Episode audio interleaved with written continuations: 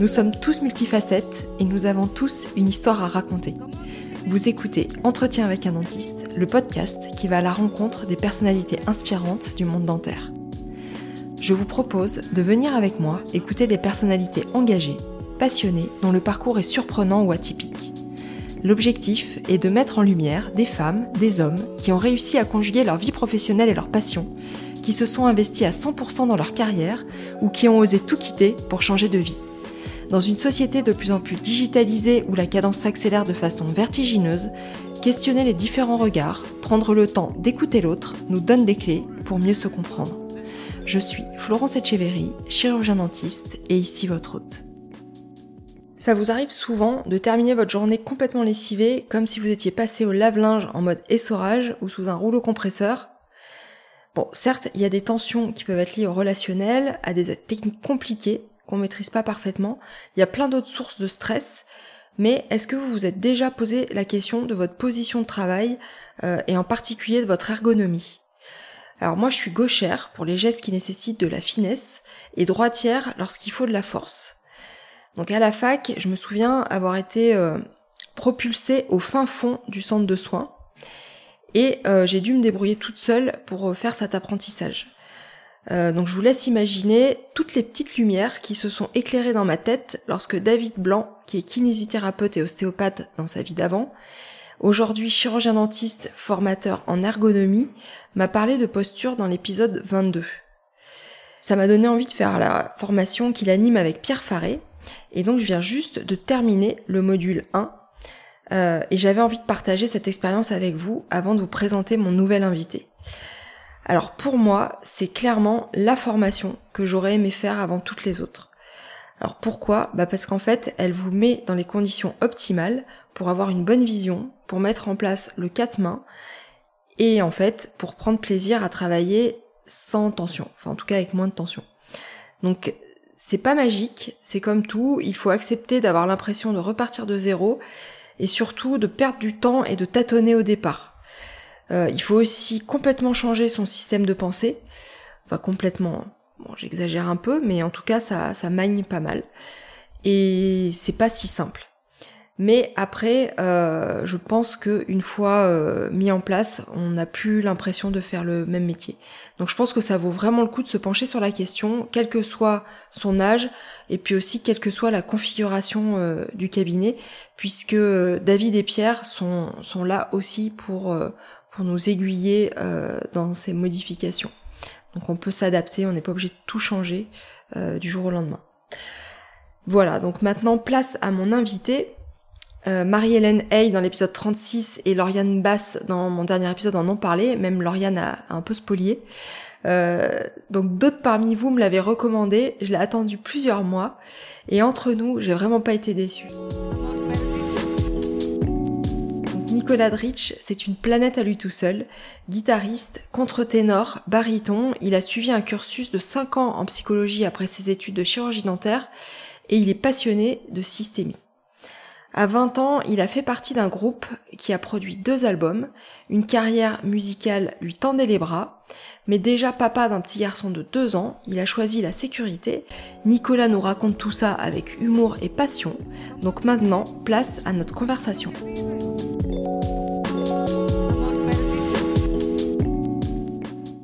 Bonjour Nicolas. Bonjour Florence. Est-ce que tu peux nous décrire l'endroit euh, où tu te trouves là euh, pour l'interview? Euh, Je suis dans ma salle de musique, donc je suis loin de des parties communes de la maison pour pas embêter tout le monde. Parce que quand on fait de la musique, c'est un peu embêtant pour les autres de répéter, répéter toujours les mêmes choses. Là, c'est carrément un studio parce que je vois derrière toi, il y a, y, a, y a, je sais pas combien de guitares. Euh... oui, il y a beaucoup de choses en fait. Bah, je sais pas si je peux. Il y a une batterie euh, ici. Ah oui, il y a la batterie. Ouais, puis il y a les instruments un peu partout. Voilà. Ouais. Et ça, c'est quelque chose que tu as, as, as, depuis longtemps. Tu as constitué euh, tout ça petit à petit. Euh, en fait, c'est mon oncle, je crois, qui, euh, qui avait une guitare, il savait pas quoi en faire. Et puis euh, un jour, il m'a dit Bah, tiens, si tu veux, je te la prête. Puis en fait, elle est toujours là. parce qu'il il, me l'a jamais redemandé. C'est une guitare des années 60, totalement improbable, et voilà. Et toi, tu as commencé à quel âge la, musique et le chant? J'ai commencé à 15 ans, tu sais, quand il faut essayer de draguer les filles. bon, ça marchait pas très bien. Je pense que ça marche, mais les filles, elles, elles te l'ont pas dit. Peut-être. en tout cas, ouais, ouais, ça n'a pas très bien marché sur le coup. Euh, voilà. Mais, mais tu vois, ce qui est, ce qui est assez incroyable, c'est que donc, euh, moi, j'ai découvert, euh, je t'ai découvert grâce à un, de tes admirateurs. ah. Une personne que, que, je pense que tu connais, Arnaud. Oui, oui. ouais, qui m'a parlé de toi et qui, Ouais, bah lui aussi. Et il m'a envoyé un, un, message et on se, on se, parle très régulièrement et, et euh, il me fait beaucoup de suggestions et, et, je, trouve ça, je trouve ça génial. Et, euh, je vais peut-être même d'ailleurs euh, finir par, par le par l'embaucher parce qu'il me fait un tel descriptif à chaque fois que je le travaille est déjà fait. Et, il m'a envoyé un, un lien d'une reprise de Queen, Play the Game, que tu as mmh que tu as fait avec, euh, avec toute ta famille. Et j'ai trouvé ça euh, complètement euh, dingue. moi, j'avais des frissons quand, quand j'écoutais ça parce que déjà la reprise est magnifique, la chanson aussi. J'adore Queen. Et puis de voir toute ta famille qui était super, bah ouais, super investie là-dedans. tu vois, c'est comme ça en fait que, que je t'ai connue.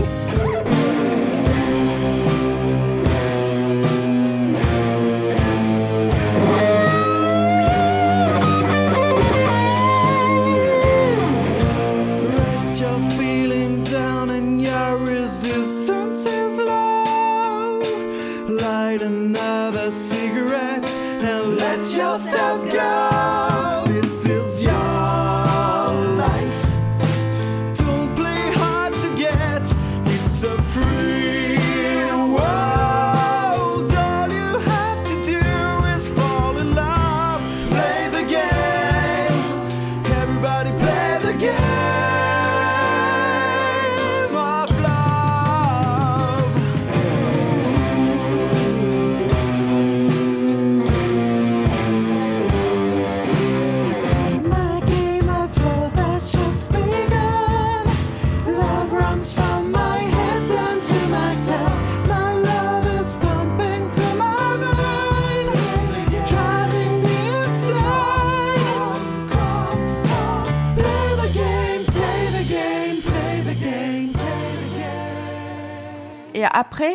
j'ai fait les liens avec euh, Marie-Hélène Hay que, que j'ai reçue euh, dans un des épisodes et mmh. avec, euh, avec le, le mouvement culture santé, avec tout ce qui touche au système. donc tout ça, on va, on va en parler évidemment. Là, ça fait beaucoup de choses en, en une fois. Mais donc, tu vois, je pensais que la musique t'avait baigné dedans depuis ton plus jeune âge. Euh, oui, alors, mais euh, de manière informelle avec euh, ma, ma, mère qui, qui chantait tout le temps. Mais, mais en fait, elle, me faisait honte parce qu'elle chantait vraiment tout le temps, même quand on invitait des amis, tu sais, elle chantait des trucs, mais des trucs un peu vieux. Voilà. Et, donc, ça, me faisait honte, mais sans m'en rendre compte, comme ça, j'avais tout le temps ces, trucs-là. Puis il y avait les vinyles de mon père aussi. Que, que j'écoutais. Alors lui, pour le coup, il, écoutait des trucs complètement différents, plutôt du hard rock, euh, du, du, reggae, enfin ça n'avait rien à voir. Elle, c'était de la ah. chanson française, euh, voilà, Aznavour. Et...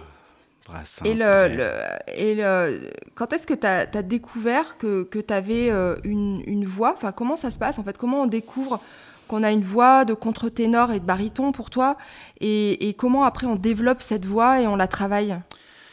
Euh, alors en fait, la voix, euh, je pense que c'est vraiment par hasard. Euh, il y, avait un groupe local où, j'habitais avant, vers le nord de l'Ardèche. et puis ben il n'y avait pas de chanteur. Et là ben moi dans ma chez moi j'arrêtais pas de chanter aussi en fait. Je faisais comme ma mère. Et, bon sauf que je chantais autre chose, mais peu importe. Et et puis ben du coup ils m'ont dit bah viens Et puis ben, on, a cru qu'on allait changer le monde de la musique. Bon, puis en fait, euh, c'était tout pourri. c'était un groupe de. Tu vois, on avait 16 ans et demi. euh, voilà, on faisait des reprises voilà, de, de notre époque, quoi, de Nirvana, Smashing Pumpkins, Pearl Jam, euh, tout ça. Et donc j'ai fait du rock après pendant un bout de temps. Alors pour le coup après, là ça a commencé à être un peu plus sérieux. Euh, vers, euh, vers 20 ans, on a, on a produit un double album avec un film. Euh, C'était vraiment complètement à part de ce qui, faisait, ce qui se faisait à l'époque. Et, euh, et puis, ben, en, en fait, il a fallu que je fasse un choix. Soit je continuais là-dedans, euh, puisqu'il y avait un, un, un producteur qui était intéressé pour produire le, le disque, soit je continuais Dentaire. Ouais. Comment s'appelait ton groupe? Euh, Anthracite. Ok. Et euh, ouais, tu t'es posé la, la question? Ah oui, oui, vraiment, ouais. À 20 ans. euh, mais en fait, ce qui m'a fait décider, c'est que à 20 ans, j'avais déjà un petit garçon de 2 ans. D'accord. Et, et du coup, euh, voilà, la vie de bohémien, euh, je voyais bien d'autres d'autres groupes pour, euh, pour survivre, surtout quand on fait du rock progressif, en fait. C'était pas du tout dans l'air du temps. Je sais pas si t'imagines, en 2000, euh, c'était plutôt Mhm. Barbie Girl euh, que les Pink Floyd, quoi.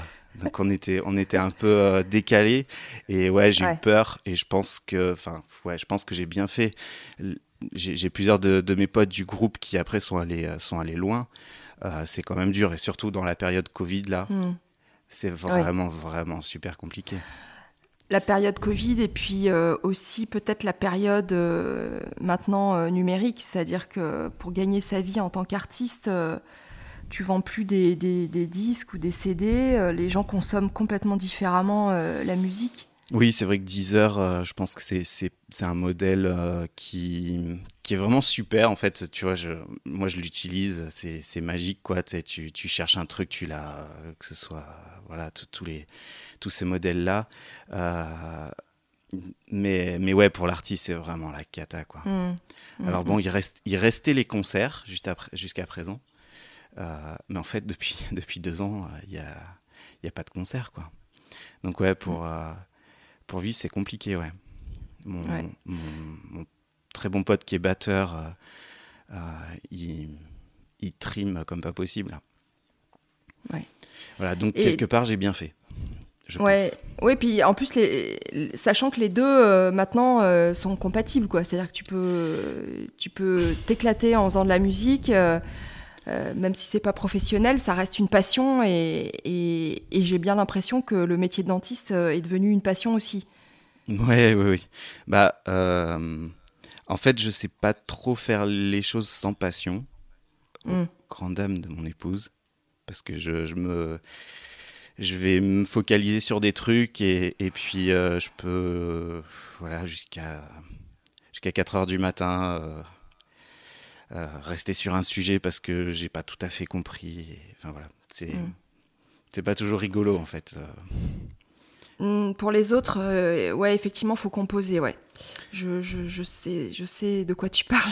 Ouais, ouais. Mais, mais en même temps, tu vois, est-ce que justement ce- cette passion, c'est quelque chose euh, qui peut être perçu par les autres euh, comme quelque chose d'un peu, euh, comment dire, inné, c'est-à-dire que tu nais en ayant des caractéristiques de passionné ou pas.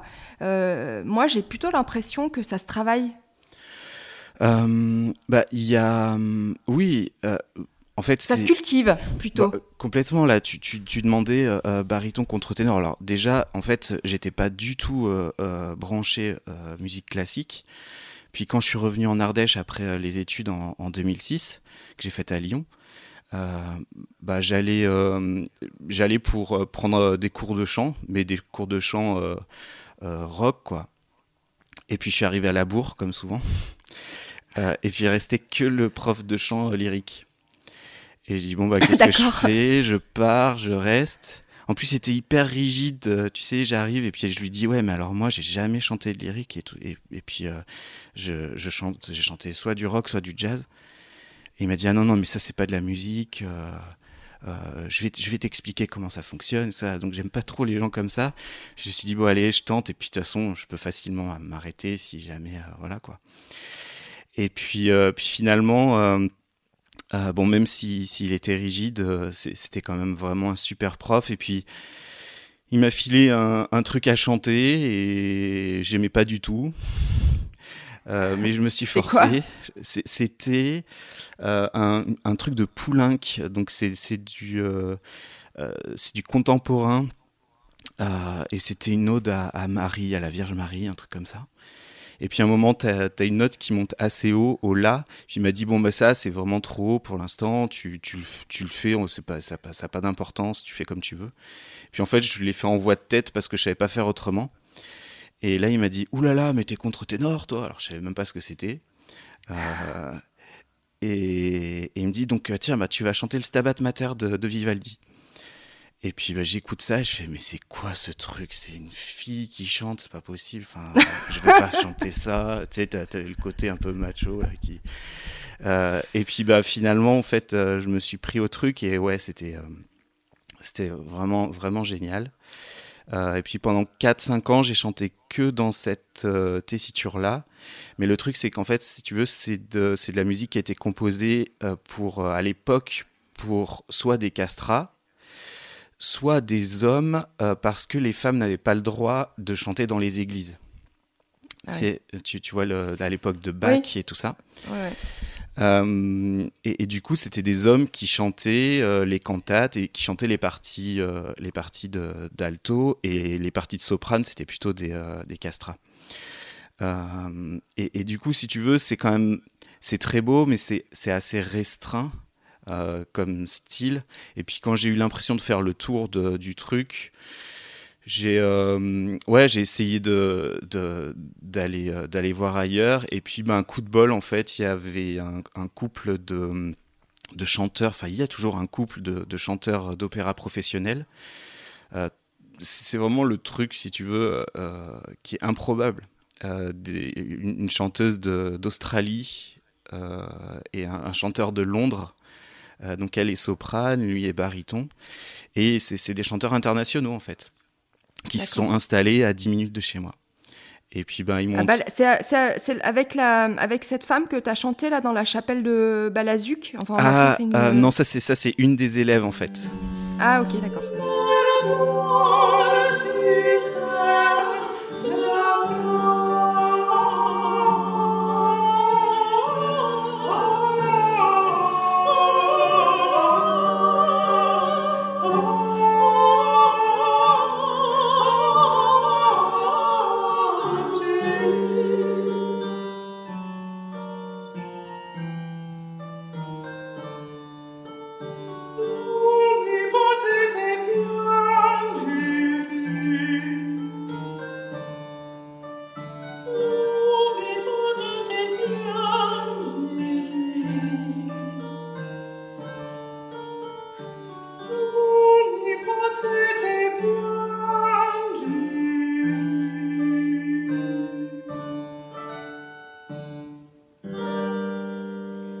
J'ai chanté avec eux parce que euh, ils, ont depuis quelque temps ils ont produit des opéras et puis je fais des petits rôles en fait euh, mais c'est enfin c'est juste euh, fabuleux tu, mm. chanter avec des gens comme ça enfin tu vois j'ai j'ai chanté avec avec Aldo Di Toro, c'est un, ténor euh, qui, qui, fait des, des, grandes productions. Euh, là, avec un, un, un jeune ténor, euh, Andrés Presno, qui, euh, qui, qui, commence juste, en fait, parce que c'est un peu leur truc. Ils, amènent des, des gens qui démarrent, mais qui sont hyper talentueux. et puis, ils font des productions comme ça en Ardèche. Enfin, ça sort de nulle part. Et, tu chantes avec des gens comme ça, c'est juste incroyable incroyable. c'est clair. Et, euh, ouais, le, niveau de ces gens-là, c'est euh, c'est fou. Alors, à chaque fois, j'ai un peu le syndrome de l'imposteur, tu vois. Euh, ouais. Voilà. Bon, mais comme il continue à me. J'en ai fait trois déjà. Donc, c'est que ça va à peu près.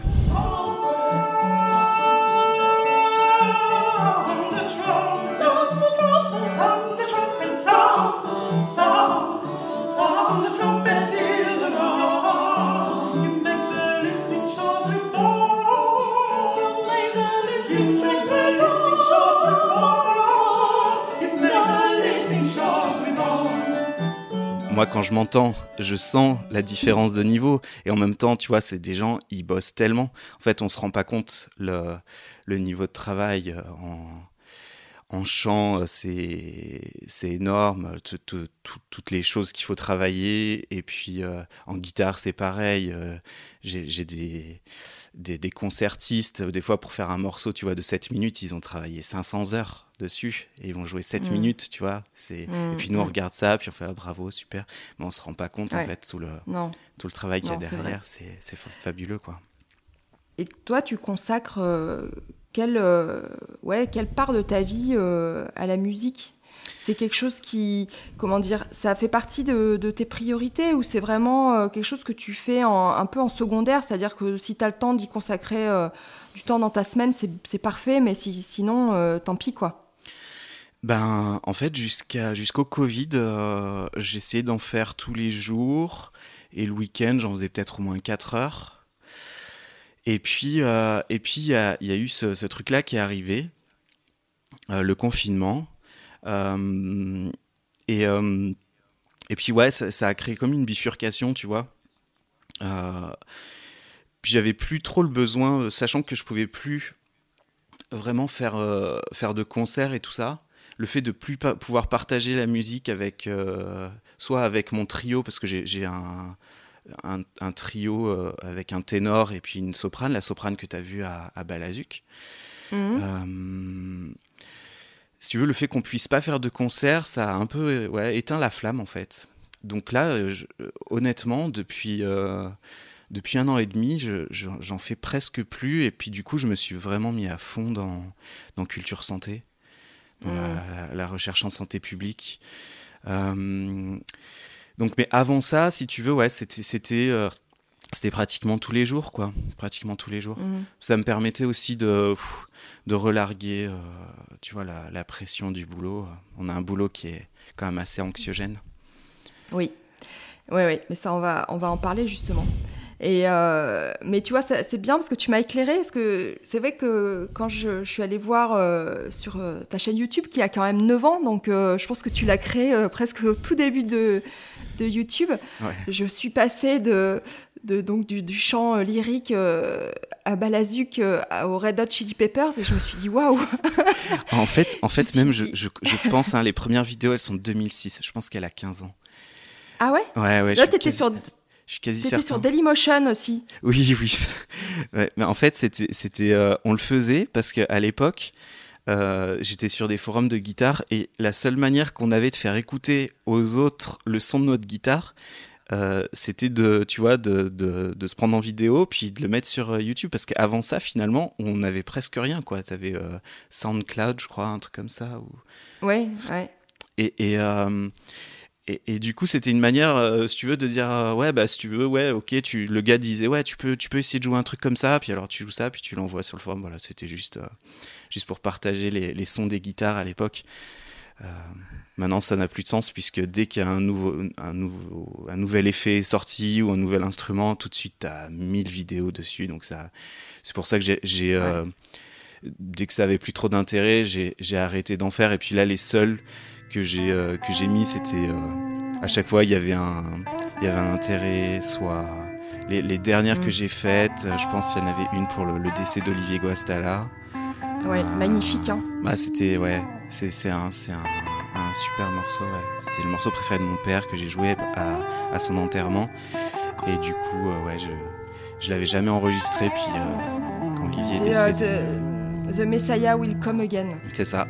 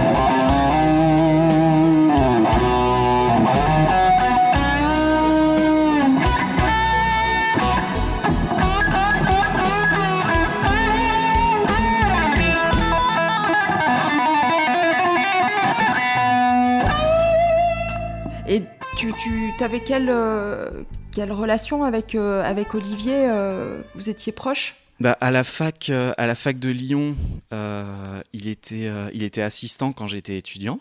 Enfin, il, je crois qu'il venait de finir son internat, il me semble. et il était assistant avec Nico Lehmann. Et c'était vraiment des crèmes. Mm. Vraiment, c'est aussi bien Nico, euh, qui, est, qui, est, toujours quelqu'un d'exceptionnel, Nico Lehmann, euh, si vous avez l'occasion mm. d'aller le voir euh, en conf ou en formation, mais allez-y, c'est un trésor. D'aller à Clinicol aussi. Hein. Moi, il, il, est à Clinicol, ouais. Voilà, moi j'ai fait une formation de pédodontie avec, Gabriel Dominici. Mais oui. Ah, mais c'était exceptionnel. Mais vraiment exceptionnel. Gabriel, c'est pareil, un trésor, tu vois, tu as T'as des gens comme ça, mais euh, alors, euh, donc comment j'ai comment en fait j'ai repris contact avec Olivier, c'est avec Facebook et Facebook en fait c'est c'est fantastique pour ça. Euh, mm. Je veux bah tu vois j'ai rencontré Arnaud, bah, Nico Nico Lehmann, j'ai repris contact grâce à, grâce à, à, Olivier, puis Lauriane qui était dans ma promo, Lauriane Bas, je crois qu'il a mm. enregistré avec toi. C'est fait. Ok, voilà. À ce jour, c'est pas, c'est pas, c'est pas diffusé, mais quand, euh, quand euh, les, les, auditeurs vont, vont, nous écouter, euh, oui, l'épisode sera, sera passé. Donc, et figure-toi que Lauriane, je lui ai, à la fin, je lui ai dit, voilà, qui c'est que tu aimerais voir à mon micro, parce que je sais que elle a, elle a un réseau aussi vraiment d'amis dans le dentaire très très propre. Et, et elle m'a dit mais Nicolas. Bah, donc euh, Nicolas, euh, c'était déjà prévu. non mais Lauriane, c'est la Michel Drucker du dentaire, si tu veux. Elle connaît tout le monde, elle aime tout le monde. Non, elle est... C'est vraiment quelqu'un euh, que, j'apprécie beaucoup. Et c'est un peu grâce à elle, si tu veux, que, que j'ai revu Olivier, puisque je sais plus, en 2013 ou 2014, je m'ennuyais un peu dans mon job. J'ai fait un peu le tour, ça faisait 7 ans que je m'étais installé. Euh, et puis on discute avec Lauriane, je lui dis ouais écoute j'ai fait telle formation, telle formation, je sais plus trop quoi faire. Puis elle me dit mais fais clinical, c'est pas très loin et c'est vrai que c'était pas très loin. Et puis en plus euh, ça te permettra de revoir Olivier, euh, tout ça. Je dis oh bon ok, écoute j'y vais. Puis ouais du coup ça a été vraiment bah ouais Olivier il, avait ce truc là de quelque, quelque part de, de s'émerveiller en fait. Mm. Il y avait vraiment un côté artistique dans ce qu'il faisait, mais pas qu'artistique. Je dis ça parce que maintenant, je trouve que c'est un peu parti euh, euh, dans, dans, le côté extrême. C'est-à-dire qu'on il manque l'aspect euh, rigoureux scientifique qu'Olivier avait parce qu'il avait été interne, parce qu'il avait été formé à, Paris, je crois, avec Desgranges, il me semble, Desgranges, je sais plus comment il s'appelle. Mm, oui, Degrange, ouais. Michel Degrange. Voilà, c'est ça. Et, donc, ce qui me plaisait là-dedans, c'était les deux côtés. Le côté mm. rigoureux et puis le côté artistique qui fait que tu regardes et tu fais, mais ouais, c'est beau, quoi. Et, mm. et, ça, fait, ça fait plaisir de faire un truc beau dans son travail. Mm. Euh, il n'y a pas que le côté technique. Et peut-être qu'on en parlera tout à l'heure. Pour moi, il y, a vraiment tout ce côté. Euh, euh, relationnel, euh, humain, et puis, euh, mais quelque part, la beauté, c'est ça, ça se rapporte à l'humanité, quoi. Oui. Et, et, puis, ben ouais, Olivier, il avait ce truc-là.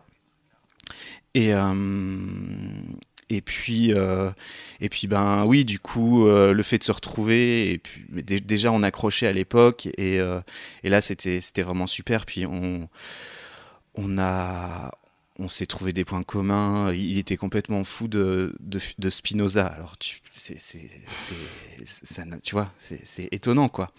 Ouais, c'est euh, étonnant.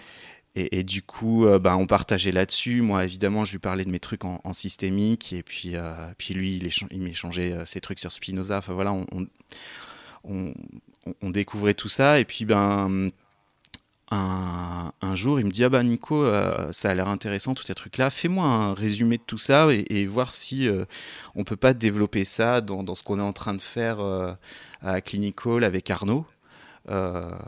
sur l'organisation du cabinet, l'ergonomie et tout ça. Et donc, ouais, je lui, je lui avais envoyé tout ça. C'était quoi, peut-être deux mois, deux mois avant qu'il décède. Et ouais, ça fait partie, tu vois, des, des, trucs qui sont restés en suspens comme ça, où, où ouais, forcément on regrette, euh, on, regrette de ne pas avoir pu continuer ça parce que je pense que ça aurait été vraiment, vraiment super chouette.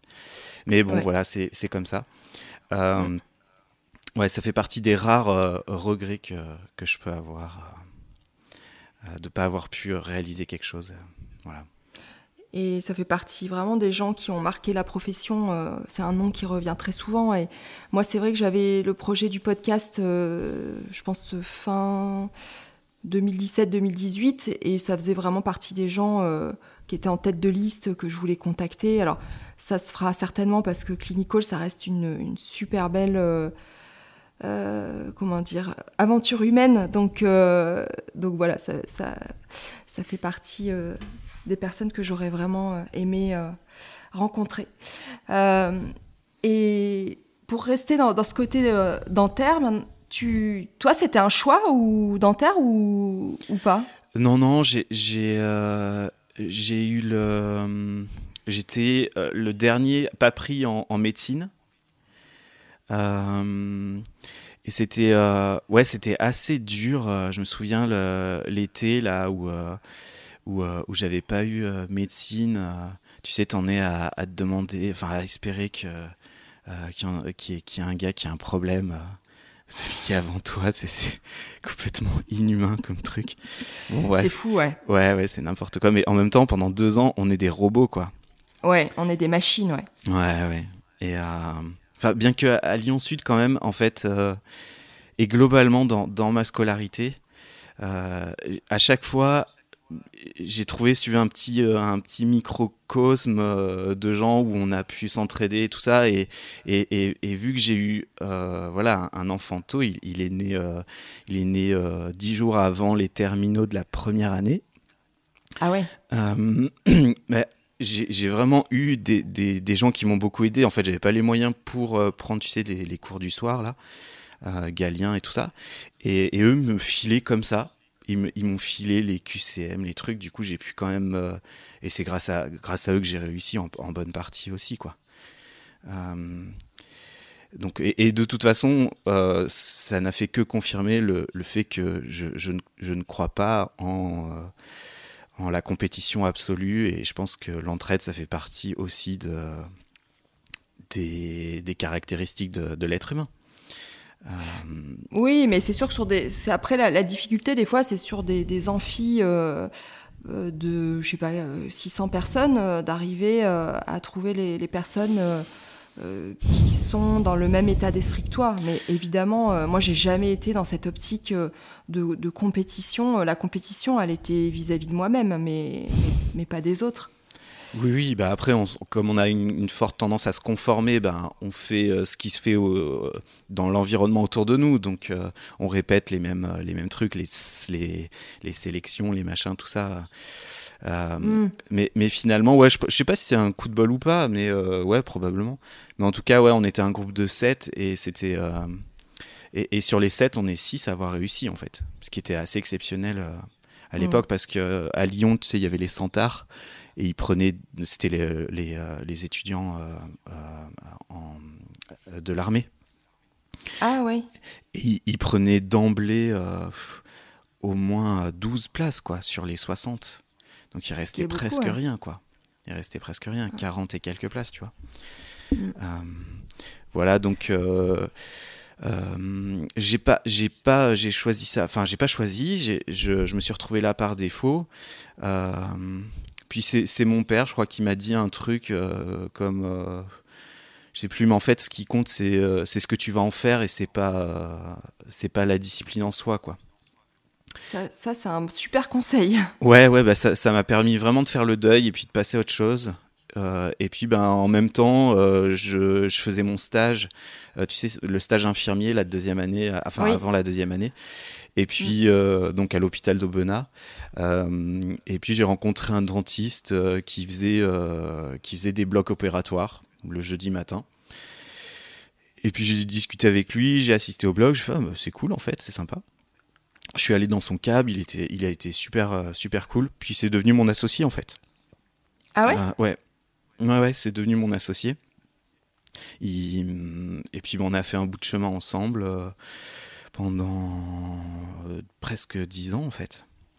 2006, bah ouais, même 10 ans. 2006 à 2017, 11 ans. Et, et puis bah, après, j'ai eu besoin de, de, faire mon cabinet seul pour revenir sur un truc un peu plus simple. Parce qu'on était quatre praticiens, huit assistantes, enfin voilà le, le, le, modèle en fait qu'on nous, qu'on nous a un peu vendu, je trouve, quand je suis sorti. On a dit ouais l'avenir c'est les cabinets de groupe, il faut faire des méga structures, tout ça. Mais sauf qu'on se rend pas compte de, de toute la complexité euh, de ce que ça représente et le, le facteur humain euh, euh, là-dedans est, est, est, tellement important que finalement je, je, je, commençais à passer presque plus de temps à bosser. À, à, à, bosser sur le, si tu veux, sur l'aspect relationnel, faire en sorte que ça fonctionne entre les gens, que euh, que les divergences ne se répercutent pas sur les patients, etc. Euh, je, passais, je passais un temps fou à faire ça. C'était, mmh. euh, je sais pas, tu sais, le, le, soir, les échanges de mails et tout, du coup, tu es tout le temps au boulot. Enfin, c'était devenu mmh. vraiment envahissant. Et là, le fait ouais, de revenir seul avec deux assistantes, c'est juste génial. Depuis combien de temps, là, tu, tu travailles dans cette configuration? 2017, ça fait 4 ans. Euh, et, euh, et, et, ouais, c'est, c'est, en fait, c'est tout est beaucoup plus simple, tout est beaucoup mmh. plus euh, reposant. Puis tu vois, quand il y a un truc qui marche pas, bah tu sais à qui t'en prendre, à toi. voilà. Et, et puis ouais. quand quand il y a un truc qui fonctionne, ben voilà, on est on est satisfait aussi. J'étais arrivé à un stade où où de l'autre côté, si tu veux, ce qui marchait c'était normal et tout ce qui marchait pas, ben tu vois, on on m'envoyait un mail pour dire ouais, il y a ça qui a pas très bien fonctionné, tout ça. Et puis, comme tout le monde n'était pas investi de la même manière, ben voilà. C'est compliqué de, de, repartir un petit peu de, de zéro? Bah non, parce que en fait, ça faisait. On, déjà, on est dans un endroit où il n'y a pas beaucoup de praticiens. Si tu travailles euh, normalement, que tu es honnête avec les gens, tu as du monde sans aucun problème, voire même ce qui est le, le plus complexe à gérer, c'est le mécontentement des gens qui appellent et à qui on dit non. Et ça représente à peu près une centaine de personnes par mois. Ouais. C'est juste. Sais, on euh, est dans la, dans la même configuration euh, voilà. à Périgueux, euh, c'est exactement ça. Hein. Donc nous, on a mis un système en place, mais bon, qui est peut-être pas parfait, mais on peut pas se résoudre à ne pas rappeler les gens, même si c'est pour leur dire qu'on peut pas les prendre. Mmh et d'essayer de leur trouver en tout cas des solutions, euh, voilà, leur donner des, au moins les numéros des urgences, le site du Conseil de l'ordre euh, où il y a toujours euh, les, dentistes de garde. Et en fait, on a fait des templates sur Canva et, et on leur envoie par SMS après. Et c'est vrai que rien que ça, déjà, ça, ça, leur montre que on, on, on aimerait pouvoir, euh, mmh. bien sûr, recevoir tout le monde, mais, mais c'est pas possible. Donc, euh, je pense que c'est important euh, de, de considérer euh, les, les, les, personnes euh, et, et ce ne sont pas des, des, des, boulets quand en fait. C'est pas... Des fois, on a un petit peu cette, cette, cette réaction, un petit peu d'agression. On se sent un peu agressé par, par quelqu'un qui, qui appelle et, et qu auquel, auquel on ne peut pas répondre de manière euh, po positive. Et, ah, mais ça, euh... ça c'est le, ça c'est le roi des biais, ça. C'est le, le, biais fondamental d'attribution. C'est quand on, on, on, met une intention euh, euh, sur l'action de, de quelqu'un. Tu, tu mets oui. quelqu'un fait quelque ouais. chose et tu penses qu'il nous fait quelque chose, tu vois. Ouais, ouais. Quel, quelqu'un euh, je sais pas moi, c'est rigolo parce que quand nous on le fait en fait, comme on a accès à notre monde intérieur, bah ça, on, on, sait pourquoi on le fait. On dit bah mmh. tu vois on est pressé, on a les enfants à aller chercher à l'école, on a donc euh, donc c'est normal qu'on essaye de, de, gruger euh, dans la file euh, pendant les bouchons. Et puis ouais. quand, euh, quand t'en as un autre qui est, qui est en train de le faire, tu te dis mais quel abruti celui-là, voilà tous ces gens là qui essayent de doubler. Et c'est rigolo parce que euh, c'est vraiment un automatisme. Je, oui. Voilà. C'est un automatisme, mais en même temps, il faut prendre un pas de recul pour, euh, pour arriver à l'analyser. Et c'est vrai que euh, quelqu'un que tu connais très très bien, le fait euh, parfaitement bien de cette, cette explication et on va dire cette, cette vulgarisation. C'est Albert euh, et ça, ça, j'ai lu son livre, j'ai vu pas mal ah de ses interventions. Et c'est vrai que tout ça, il l'explique vraiment très bien et d'une façon dont on n'a pas forcément l'habitude. C'est-à-dire que souvent, mmh. tout ce qui est déjà, rien que le mot docteur en neurosciences, tu te dis, oula, là, il va, il va se mettre à parler et je ne vais absolument rien comprendre. Et c'est tout l'inverse parce qu'il il, est descriptif, il est imagé, euh, il fait des comparaisons. Euh, euh, moi, je. Bah, ça fait partie de, de, ces quelques, de ces quelques trésors, en fait. Hein. Pour moi, vraiment, voilà. qui si tu veux, qui, qui ont une vraie, une vraie manière de, réfléchir systémique. C'est-à-dire qu'ils euh, ils ont une pensée globale. En même temps, ils se mettent pas en position haute, c'est-à-dire quand ils te parlent, euh, ils font en sorte que tu puisses comprendre. Et en fait, ça, c'est un truc sur lequel on, devrait absolument euh, s'inspirer quand on est avec le patient. Euh, quand on est avec le patient, dès qu'on commence à avoir un, espèce de verbiage là, où, euh, pour, le patient il, est perdu, faut se souvenir qu'en fait on, est en train de créer une espèce de hiérarchie qui, n'a pas lieu d'être en fait, qui, et surtout qui est complètement, enfin qui est inutile qui est mm. inutile. Et après, on comprend pas pourquoi le patient n'a pas confiance, n'est pas reconnaissant, tout ça. Mais si, si on n'arrive pas à se mettre à son niveau pour qu'il puisse nous comprendre, on, rate le, la, vraiment la base du relationnel. Euh, on, a besoin de ça. Si, si, si on prend voilà, avec Albert, s'il commençait à, à, nous parler, et pourtant, euh, vraiment, c'est hyper complexe. C'est hyper mm. complexe. Euh, euh, parfois, quand, euh, quand, quand il, lit un, très bon bouquin, il, me le conseille. sans déconner, il faut avoir bien dormi, quoi. Pour, et des fois, je reste bloqué pendant, pendant 10 jours sur 4 pages, tu vois. parce que tu vas chercher, du coup, sur Internet. Enfin, voilà. Les... Et, et, et, pourtant, tu vois, à partir du moment où il parle au public, bah, il va se mettre en symétrie. Il se met au même niveau. Mm. Euh, Mais ça, c'est un vrai, c'est un vrai talent, ça, euh, d'arriver à, faire ça. Mmh, oui, alors ouais, c'est vrai qu'il y a de ça, mais cela dit, c'est aussi une motivation. C'est-à-dire que si tu as envie de te faire comprendre, au début c'est compliqué, mais en fait, le, comme les, la personne en face nous renvoie le fait que c'est compliqué, bah, petit à petit, t'essayes de de, de, de, ouais, de, faire comprendre à l'autre. Euh, et puis tu trouves du coup, parce que euh, au bout d'un moment, tu te rends compte que ah ouais, bah tiens, ça, ça marche, ok, bah, je vais le redire comme ça.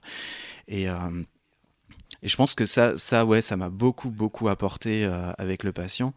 quand je disais qu'à un moment donné, je m'ennuyais, euh, bah, heureusement que j'avais toutes ces formations euh, de psycho, euh, de, d'entretien motivationnel, d'éducation thérapeutique, tous ces trucs qui me sortaient en fait de l'aspect purement technique de, de notre métier. quoi.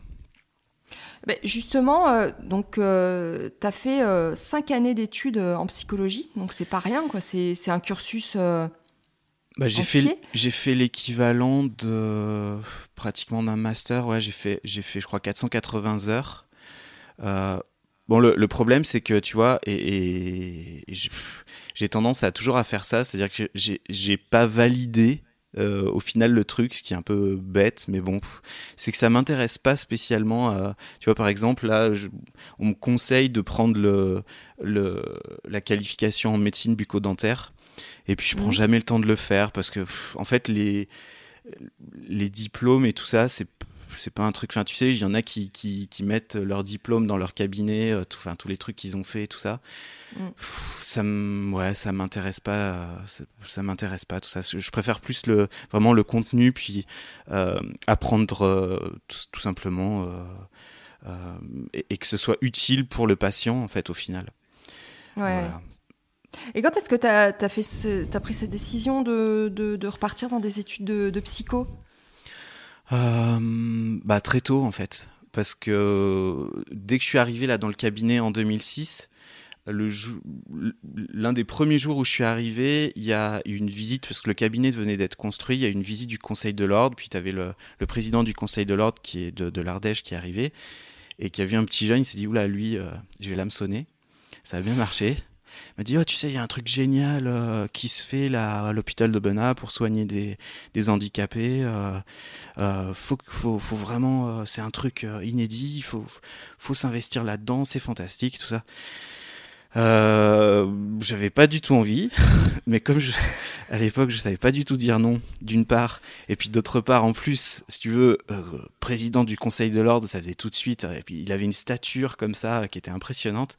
Il m'aurait dit ouais, il y a un club de couture. Euh, là qui s'ouvre, il faut absolument que tu le fasses. Ah oui, oui, ok, je vais le faire. Donc voilà, j'ai fait ça, tu vois, sans vouloir le faire. Et, et puis là, tu arrives donc dans un monde donc dès que je suis sorti de la fac, en fait, je me suis retrouvé à l'hôpital à soigner des personnes en situation de handicap, mais très lourd, quoi. Euh, des, autistes euh, euh, qui, avec qui, si tu veux, ça sert à rien de communiquer parce qu'ils sont dans, leur monde et enfin, ça sert à rien. Ça, c'est n'importe quoi. Mais oui, c'est non, mais t'as l'impression que ça sert à rien. Le sens. Mm. Voilà. et, et, je suis arrivé, moi, avec mes outils, si tu veux, mon bagage technique. Et puis je me suis rendu compte que ça me servait pas à grand chose. Que je mettais euh, des fois quatre séances à faire un pauvre composite ou même un détartrage. Et puis que six mois après, euh, le, patient revenait et puis c'était c'était dix fois pire quoi. Mm. Et, et, du coup, si veux, je me suis, ça m'a fait une vraie remise en question parce que je me suis dit mais attends, euh, j'ai appris un métier, puis en fait tout ce que j'ai appris là, ça me sert à rien. Qu'est-ce qu'il faut que je fasse? Et puis, bah, heureusement, en fait, que c'est le Vinatier euh, à, Lyon, l'hôpital du Vinatier, qui, avait construit cette antenne à Aubenas. Et ils fait, m'ont fait une formation pendant un an euh, pour l'approche euh, comportementale des personnes en situation de handicap. Donc j'ai fait de la neuro, de la neuropsie, de la psycho, puis voilà quoi. Donc de, de, savoir comment ça fonctionne dans le cerveau justement d'un autiste. Euh, et c'est pour mm. ça que je dis que c'est n'importe quoi parce que c'est pas c'est pas qu'ils comprennent pas, c'est plutôt que leur cerveau. Ils n'ont pas le même euh, langage. leur cerveau a du mal en fait à, faire les associations. C'est-à-dire que par exemple, tu vois, nous, si on nous montre une bouteille et que donc admettons c'est une bouteille de je sais pas de Vals-les-Bains euh, et puis qu'après on te montre une bouteille de Volvic, bah tu sais que c'est aussi une bouteille. Sauf que pour le, la personne qui a un autisme, euh, elle, voit la bouteille de Vals-les-Bains. Pour elle, la bouteille, elle est verte. Il y a écrit Vals-les-Bains. Le bouchon, il est comme ça, strié, etc. Elle a une hauteur de, 34 cm. Et si tu lui dis, tiens, ça, c'est tu peux me donner la bouteille et que c'est pas une bouteille de Vals-les-Bains, bah, il va pas faire le rapprochement que l'autre bouteille, c'en est une. Il a, tu vois, en fait, tout est morcelé dans, son monde. Mm. Euh, il a du mal à faire le, lien, euh, la mise en relation dans, le monde. En fait. C'est un monde un peu chaotique.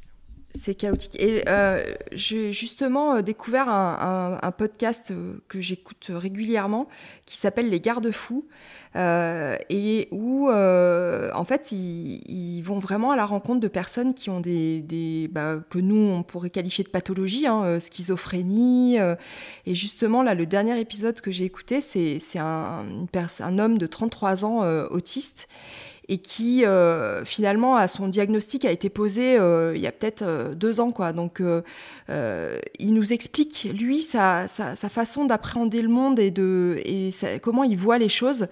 Et franchement pour moi ça a été Enfin, c'est incroyable, justement, c'est pour ça que j'adore le podcast, parce que d'arriver à rentrer comme ça, un petit peu dans la tête des gens et, de, des choses qui nous, nous paraissent curieuse ou, dérangeante, ben finalement, euh, quand la personne, elle, elle t'explique euh, c'est quoi, c'est quoi sa vie au quotidien, les agressions qu'il a subies pendant l'enfance parce que les, gens ne comprenaient pas autour de lui ce qu'il vivait intérieurement, qui pour lui était sa normalité en fait. C'est hyper violent et c'est hyper violent et, et, en même temps c'est super touchant. Enfin, vraiment, c'est quelque chose que je recommande l'écoute de ce podcast parce que finalement, euh, on arrive à se reconnaître dans des petits détails de, voilà. Moi les personnes euh, qui ont des, pathologies dépressives ou des schizophrénies euh, soit si j'ai une, sensibilité peut-être exacerbée mais je suis pas sûre c'est qu'en fait on a tous en nous des petites parcelles en fait de folie quoi. Alors c'est pas c'est pas une parcelle de folie en fait c'est juste que on, on on nous donne un modèle de fonctionnement cognitif qui n'est pas atteignable. Euh, et, ça, c'est, si tu veux, ça sort pas de nulle part. Hein. Euh, c'est euh, un peu la, base du modèle cartésien.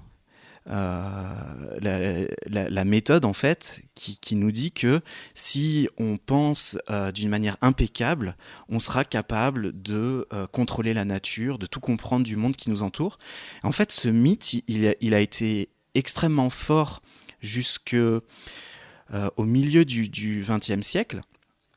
Mais il y a encore des réminiscences assez fortes et particulièrement encore dans, dans les métiers médicaux parce qu'on n'est pas sorti du modèle qui s'est inspiré de ce modèle cartésien, qui est le modèle biomédical. Donc c'est un modèle, si mmh. tu veux, qui considère que euh, la santé, c'est l'inverse de la maladie, et que euh, du coup, tous les problèmes de santé sont organiques. Et donc, il suffit d'avoir une connaissance impeccable de les, tous les processus organiques dans le corps pour être capable de, tout soigner. Et quelque part, il y a une injonction dans notre métier à cette perfection qui est, mmh. qui est complètement implicite c'est un peu pernicieux. Mmh. Mais mmh. quand. Euh, donc là, je, fais une, formation euh, à Clinical, euh, le, cursus hypnose avec Philippe Miras. Et je fais des formations de, de, de, psychosystémique avec des infirmiers, avec des aides-soignants. Et eux, ils sont déjà un peu sortis de ça. Ils ont commencé à sortir de ce modèle qui, qui donne une injonction à la perfection. Euh, et si tu regardes, en fait, il y a ça qui, qui transparaît un peu partout. Si tu regardes sur Facebook, les groupes cliniques, il y a toujours ce truc-là, cette injonction à la perfection. Quand tu montres un cas clinique, il faut qu'il soit parfait. Tu vois, mm. euh, quand, euh, quand tu présentes un cas, tu as toujours quelqu'un pour dire Ah ouais, mais tu as oublié de dire ça et ça et ça, si tu veux. Et il te le dit pas d'une manière euh, en disant bah ouais, ça serait intéressant d'avoir cette info. Il te le dit euh, non mais franchement, euh, tu présentes un truc, comment veux-tu qu'on réponde? Tu vois bien qu'il est pas parfait, elle est pas parfaite ta présentation. Tu vois, il y a toujours ce truc là qui fait que c'est dommage parce que les, j'ai été modérateur sur French Kiss. Et, François Le Bigot qui, a créé avec Olivier ça, il l'a créé dans une idée d'essayer de faire un partage de, des connaissances. Mais en tant que modérateur, on est tout le temps en train de se battre euh, contre euh, mm. cette, euh, cette perfection-là, si tu veux. Et, mais en fait, tu peux pas vraiment combattre ça parce que c'est quelque part, ils nous l'ont intégré, tu vois, dans notre cerveau, dans notre manière de fonctionner. Et c'est, et j'en profite du coup parce que en systémique, on s'intéresse beaucoup aux modèles qui sous-tendent les comportements des gens. Et, du coup, euh, c'est l'un des, travaux que je fais euh, avec Culture Santé, avec euh, le, laboratoire qu'on a de recherche en santé publique, sur dans quel impact a le modèle biomédical sur le comportement des soignants, mais aussi des patients. Donc le modèle biomédical, si tu veux, met en avant les capacités techniques de, des soignants. C'est ce qui fait la qualité du praticien, c'est c'est ça qui le gratifie. Et tout le système de santé est organisé sur ça. C'est-à-dire qu'on nous paye beaucoup plus sur nos compétences techniques euh, que sur nos compétences relationnelles. Même les compétences relationnelles n'existent même pas dans la nomenclature, tu vois. Il n'y a pas de. Mm. Tu fais une, séance d'éducation thérapeutique pour euh, essayer de, de, modifier le comportement d'un patient. Ça n'existe pas dans la nomenclature. Et dans la nomenclature, tu n'as que des actes techniques. Mais ça, ça n'est pas sorti de nulle part. C'est parce qu'on s'est inspiré euh, directement du modèle biomédical de Claude Bernard, euh, qui, était un, gars fantastique. En fait, je suis pas en train de dire que le modèle biomédical c'est nul, c'est absolument révolutionnaire ce modèle. C'est celui-là qui a fait que la médecine en est, en est arrivée là. Euh, mais il n'est pas suffisant en fait. Et tous les patients actuellement qui sont un peu en errance, qui vont partir vers des pseudomédecines et tout ça, c'est un, un, reliquat, si tu veux, de, de, cette prépondérance du modèle biomédical. Le modèle biomédical qui est, qui est trop là aussi bien dans notre formation que après dans le fonctionnement du système de santé où on a tendance à, à séparer euh, les, spécialistes. Ça, fait vraiment partie du modèle.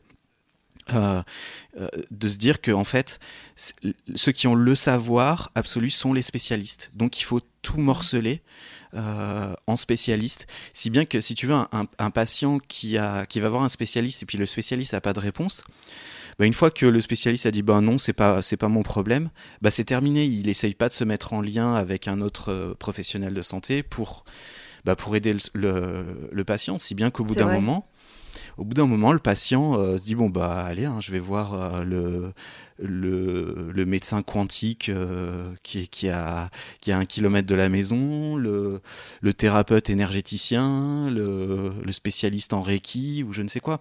Tout, tout ces, toutes ces thérapeutiques, enfin des, qui sont pas des thérapeutiques d'ailleurs, toutes ces pseudo-médecines, on va dire, qui sont apparues depuis quelques temps. Et, et, puis, si tu veux, en fait, le, truc, c'est que on, a tendance du coup à aller combattre ce truc-là, ces, personnes-là. Aussi bien on stigmatise les patients, tu sais, les anti-vax et tout ça, on, les stigmatise et on stigmatise euh, ceux qui, qui, ont, qui ont développé comme ça ces pratiques, bah, le rebouteux de l'époque, quoi. Euh, mais en fait, on est en train de se planter. On, se plante de cible. Le truc, c'est juste que on est sur un modèle qui est un peu trop rigide et qui ne répond pas, qui répond à quand il y a un vraiment, vraiment un problème organique, c'est ok, euh, mais quand il y a un problème d'ordre relationnel, bah là, il y a un gros manque en fait, et on n'est pas assez formé mmh. là-dessus. Et c'est toujours étonnant. Euh, bah il y a, y, a, y a un ami là qui s'est fait qui s'est fait opérer euh, il y a pas très longtemps, un, confrère à nous qui s'est fait opérer. il est resté je ne sais combien de temps à l'hôpital il a eu des montagnes russes, quoi, des, des, soignants qui sont soit fantastiques sur le plan relationnel, soit des vrais purges, quoi. Des gens qui t'écoutent pas, qui s'en foutent, qui entrent, tu sais, qui entrent dans, euh, dans la chambre sans frapper. Euh, enfin, du coup, t'as plus d'intimité, presque. C'est la négation mmh. de, de l'individu, quoi. C'est le minimum, quoi. Euh, et, donc l'ensemble du modèle biomédical, si tu veux, du système est, basé sur ce modèle biomédical. Et on ne se rend pas compte comme ça a tendance à nous impacter et, à créer cette forme d'injonction à la perfection qui est particulièrement forte dans notre métier. Et, ça fait un, paquet de malheureux à cause de ça. Ouais, et, malheureux, euh, oui, euh, c'est sûr que ça, euh, je, voulais aussi te poser la question, mais il y a l'effet, on va dire, pervers qui fait aussi que les patients ont, une, exigence extrême dans le, le, professionnel de santé, c'est-à-dire qu'ils ne comprennent pas euh, et des fois, ils te regardent, on sent qu'il y a un vide que tu ne puisses, tu puisses ne pas savoir en fait.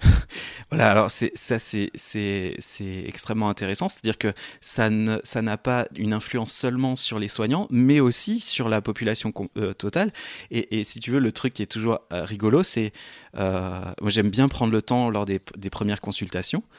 Et, et, puis ben ça n'arrive plus trop maintenant. Euh, mais c'est arrivé pendant longtemps où les patients me disaient mais euh, vous faites rien et tu sais, ça fait 50 minutes que tu as fait un examen approfondi, que tu as fait des photos, tu as analysé les radios, que tu as passé un temps fou à, bien comprendre ses motivations, euh, à, à, faire le projet de soins, etc. etc. Et puis, ben, parce que tu n'as pas sorti l'instrument, que tu n'as pas fait l'acte technique, pour lui, tu n'as rien fait. Mais c'est pas, il, faut surtout pas lui en vouloir. C'est vraiment euh, quelque chose. C'est marrant que tu parles de ça, hein, parce que moi, ça, c'est quelque chose qui m'a, qui m'a énormément euh, énervé, euh, mais même au-delà de ça, pendant longtemps, et et je le prenais vraiment personnellement, quoi. Et c'est ça qu'il faut essayer de, de, ne pas faire et de comprendre justement pourquoi les gens réagissent comme ça. Bah, D'abord, euh, je pense que ce qui est important, c'est de se dire que c'est OK. En fait, euh, tu vois, là, ce que tu disais, ça t'énervait. Donc, quelqu'un fait quelque chose, ça m'énerve. Euh, donc, ça, c'est vraiment, ça s'appelle vraiment le biais fondamental d'attribution. Euh, et puis, tu, tu, après, on a tendance à dire, mais c'est vraiment un gros quelque chose, celui-là. OK? Alors qu'il a fait quelque chose. C'est plus intéressant de se dire, quand il fait ça, ça me fait ça. D'accord mm. Où je ressens ça, mais peu, enfin, peu importe. Euh, le, truc, c'est euh, de surtout pas tomber dans le truc, mais il me fait ça. Il m'agresse, ou euh, ça, c'est des trucs qu'on qu'on apprend avec les assistantes parce que, justement, au téléphone, elles doivent dire non, et donc elles ont le mécontentement des patients, parfois la colère des patients. quelqu'un qui est en colère, c'est pas quelqu'un qui nous agresse. C'est quelqu'un qui est soit frustré, soit qui a mal et qui a peur parce qu'il trouve pas de solution. Et donc, il a quand même le droit, au bout d'un moment, d'être en colère. Ça veut pas dire qu'il a le droit d'être insultant et tout ça. Hein. Il y a des limites, mais il a le droit de lever le ton et tout ça. On n'est pas des robots. Euh, et donc, ce qu'on ce qu'on apprend, euh, ce que, ce que j'apprends aux assistantes, c'est d'accepter que quelqu'un euh, soit en colère et de se dire, il, c'est pas il m'agresse, c'est la situation est comme ça et du coup, il ressent de la colère et c'est bien légitime quoi. Et juste le fait de reconnaître que quelqu'un a le droit d'être en colère, ben, tout de suite ça se passe mieux, ça se passe mieux et rien que notre position relationnelle est, déjà bien meilleure parce que des fois, elles, me surprennent, hein, euh, les assistantes, de, euh, de, dire aux patients Ah bah oui, je, vois que vous êtes en colère. Et, juste le fait de le dire, euh, mm. et, vous avez bien raison, mm. parce que c'est une situation qui est, qui est, qui est, qui est inacceptable. juste le fait de le dire, ça va mieux, quoi. Ouais. Ça va mieux. Et ça, c'est vraiment un truc, un truc vraiment important. En fait, c'est c'est ce que j'essaye d'apprendre à, ceux qui viennent en formation à Clinical, c'est de, faire la différence entre les émotions, le comportement, les croyances de la personne, sa culture, et ce qu'il est. Et en systémique, il y a une, règle de base qui dit que le tout est plus que la somme des parties. Et un être humain est plus que son comportement, il est plus que ses émotions, il est plus que ses croyances. Il est beaucoup plus que mmh. ça il y a toujours un effet contextuel et tout ça. Et, euh, et, donc, si tu veux, on, essaye dans notre relation aux gens à justement à mm, prendre en compte le fait qu'ils sont en train d'avoir ce comportement-là, mais pour le, pour le coup, ils ne sont pas quelque chose. Mhm. Voilà. Est-ce que tu peux essayer euh, de, de, de m'expliquer euh, vraiment ce que c'est que l'approche systémique? Alors, ce qui est assez marrant, c'est que le mot système, c'est un mot euh, qu'on emploie plusieurs fois par jour. Hein. C'est vraiment pas un mot complexe. Enfin, en tout cas, c'est pas un mot très, ouais, très, très compliqué qu'on n'entend jamais. Et, pourtant, quand on associe les deux, que ce soit oui, approche systémique ou même un petit peu plus ouais, tout, tout, tout ce vocabulaire-là, euh, bah, finalement, euh, je me suis dit, ouais, mais en fait, c'est quoi l'analyse systémique?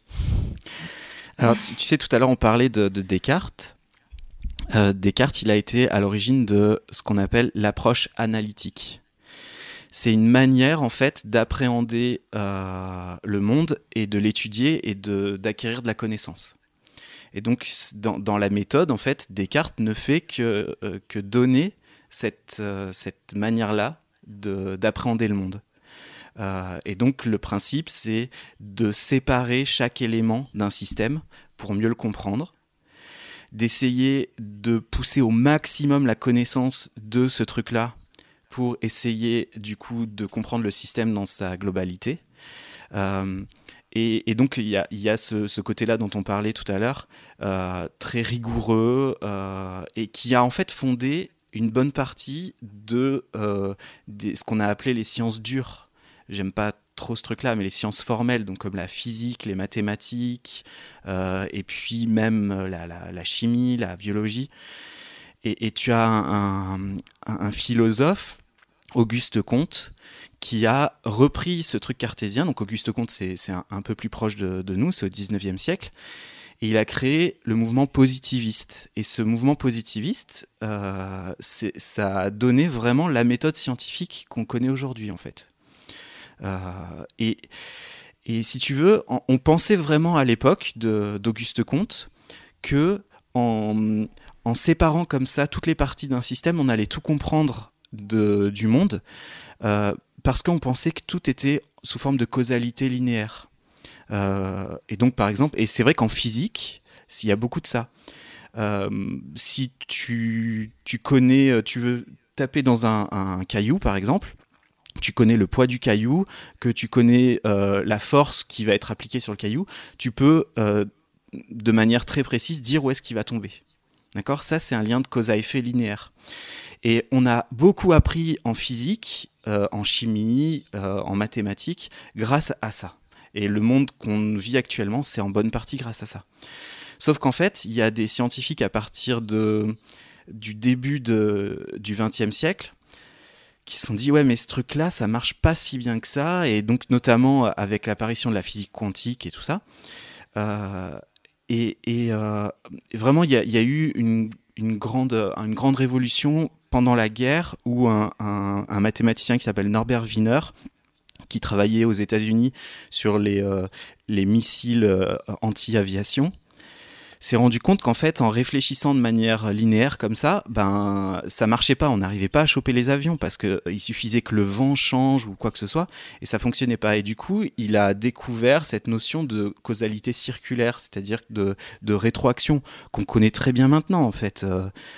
tu vois, dans, le cerveau, ça marche que comme ça, c'est-à-dire que tu as euh, l'hypothalamus qui va envoyer euh, euh, un, signal à l'hypophyse qui va faire une rétroaction sur l'hypothalamus, tu vois, pour qu'il se calme et pour pas que ça s'emballe complètement. et donc notre corps, en fait, ne fonctionne que comme ça, que par boucle de rétroaction. donc, le, en quelque sorte, l'effet devient la cause. Et ce, truc-là qui s'appelle les, les, boucles de rétroaction, ça a donné une science qui s'appelle la cybernétique, euh, et c'est ça qui, après, a, donné la systémique. Donc en fait, la cybernétique, c'est ni plus ni moins que l'étude euh, de la commande et de l'information. Euh, et, on va dire que le, point fort de Norbert Wiener, c'est d'avoir découvert que l'information, c'était ni de la matière, ni de l'énergie. Alors que, juste avant ça, on pensait que tout était matière et énergie. Et, lui et d'autres hein, d'autres euh, grands savants, euh, comme Shannon, c'est lui qui a, qui a, qui a euh, développé la théorie de l'information, et, notamment qui a participé en fait à, l'élaboration de l'informatique. Ça s'appelle la cybernétique et tu sais il y a beaucoup de choses qu'on appelle cyber et c'est ça vient de là en fait. Parce que en fait l'informatique c'est ni plus ni moins que la mise en, en forme de l'information avec de la mm. matière et tout ça, c'est tout.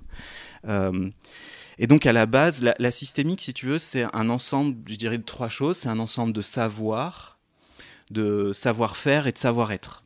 De savoir parce que c'est tout ce qui est le produit des sciences de l'information. Maintenant, il y a des sciences des systèmes complexes aussi, donc qui nous apportent des informations sur comment fonctionnent les systèmes, notamment humains, euh, qui ont un fonctionnement autonome en fait c'est ça qui est étonnant, peut-être qu'on aura le temps d'en parler. Et puis toutes les sciences humaines qui maintenant sont complètement imprégnées de ça. Parce que les sciences humaines ont été longtemps euh, le parent pauvre euh, de la science, puisqu'on leur disait euh, du modèle positiviste d'Auguste Comte. On leur disait, ouais, mais vos trucs, c'est pour ça qu'on a appelé ça de la science molle. Vos trucs, on peut pas le répliquer, donc c'est pas valable, ça n'a pas un niveau de preuve parfait, donc c'est nul. Tu vois, il y avait toujours cette injonction à, à la perfection. Alors qu'en fait, un être humain, c'est pas un atome. tu vois, la, c'est ça qui, est super quand on fait de la recherche en santé publique, on fait de la recherche sur l'être humain. Moi, je trouve ça passionnant parce qu'il y a toujours ce côté euh, imprévisible. Et mmh. donc, dès que quelque chose est imprévisible, on appelle ça complexe. C'est vraiment le, terme scientifique, en fait, la définition d'un système complexe. C'est un système sur lequel on, a, on, peut difficilement prévoir comment il va se comporter dans l'avenir.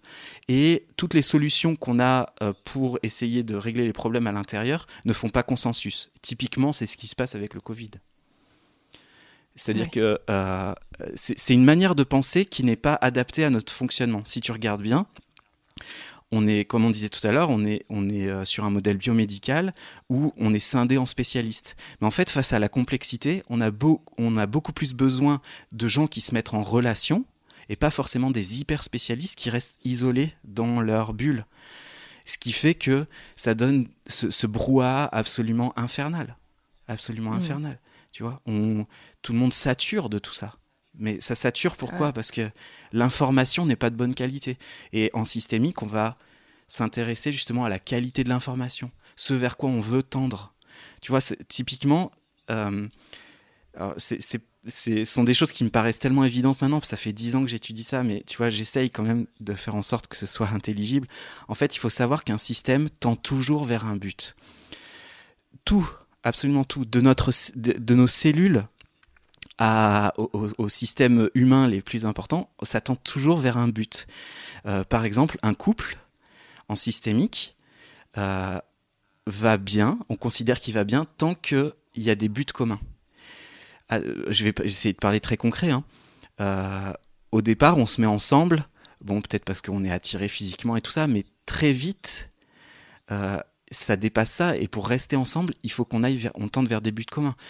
Et, les couples qui vont mal, souvent, euh, qui vont en thérapie familiale, la, psychologie systémique, en fait, a, créé toutes les, parties des thérapies familiales et des thérapies brèves, parce que justement, ils ont apporté ce truc-là nouveau de dire tout ne se joue pas au niveau individuel, mais se joue au niveau aussi euh, du système. Et donc, on va regarder comment les systèmes fonctionnent et comment on peut aider les gens à aller mieux. Euh, en, travaillant plutôt sur l'environnement et pas seulement sur les individus toujours pareil, pour ne pas dire il est comme ça, c'est un pervers, c'est euh, un narcissique, euh, euh, c'est une hystérique, enfin tu vois, toutes les étiquettes qu'on a, qu'on a tendance à mettre. Le, systémicien, lui, ça ne l'intéresse pas ça. Lui, il va, il va s'intéresser à l'environnement et voir de quelle manière l'environnement a une influence sur le comportement des gens. Et, souvent, en fait, on se rend compte qu'un couple qui va pas bien, c'est que, bah, je sais pas, par exemple, euh, euh, une fois qu'un enfant arrive, par exemple, bah, ça crée un grand chamboulement et, parfois dans nos finalités de couple, euh, ben, la, femme peut ne devenir plus qu'une mère, et, alors que l'homme aimerait que ce soit toujours une amante ou une amie ou je ne sais quoi, tu vois, et, puis ça peut être dans l'autre sens, peu importe. mais cette notion de finalité est vraiment importante. Euh, et quand on, quand on est euh, au cabinet, c'est important de se souvenir qu'on fait système avec le patient et qu'on tend toujours vers une finalité. Euh, et si on dévite cette finalité-là, si notre seul objectif c'est d'essayer de vendre un bridge pour pouvoir changer les pneus de sa Porsche, forcément, il y a un truc qui va pas marcher à un moment. Parce qu'on tend pas vers les mêmes finalités. La finalité qui fait qu'on fait système avec un patient, bah, c'est de le soigner, quoi. Et, c'est, et, souvent, quand il y a un truc qui va pas dans un cabinet dentaire, c'est quand tu regardes les finalités euh, de, euh, de, de, chacun, tu te rends compte que c'est pas compatible en fait avec ce pourquoi ils sont là. Voilà. Et, donc. Euh, oui, dis-moi. Non, je disais, et tu vois, qu'est-ce qui fait qu'aujourd'hui, ce, ce modèle qui semblait fonctionner, parce que finalement, euh, je pense que les conditions de travail euh, de nos prédécesseurs euh, euh, on va dire, voilà, il y a une vingtaine d'années. Enfin, moi, j'ai démarré mon activité il y, a, il, y a, 15 ans. Le modèle était vraiment très différent. Euh, on travaillait, enfin, ils travaillaient euh, plus que nous au niveau horaire, au niveau nombre de patients par jour. Donc, on peut penser même que la charge mentale était, très, très importante. Et finalement, bon, ça, c'est peut-être aussi le syndrome de c'était mieux avant, mais on entendait peut-être moins de, plaintes.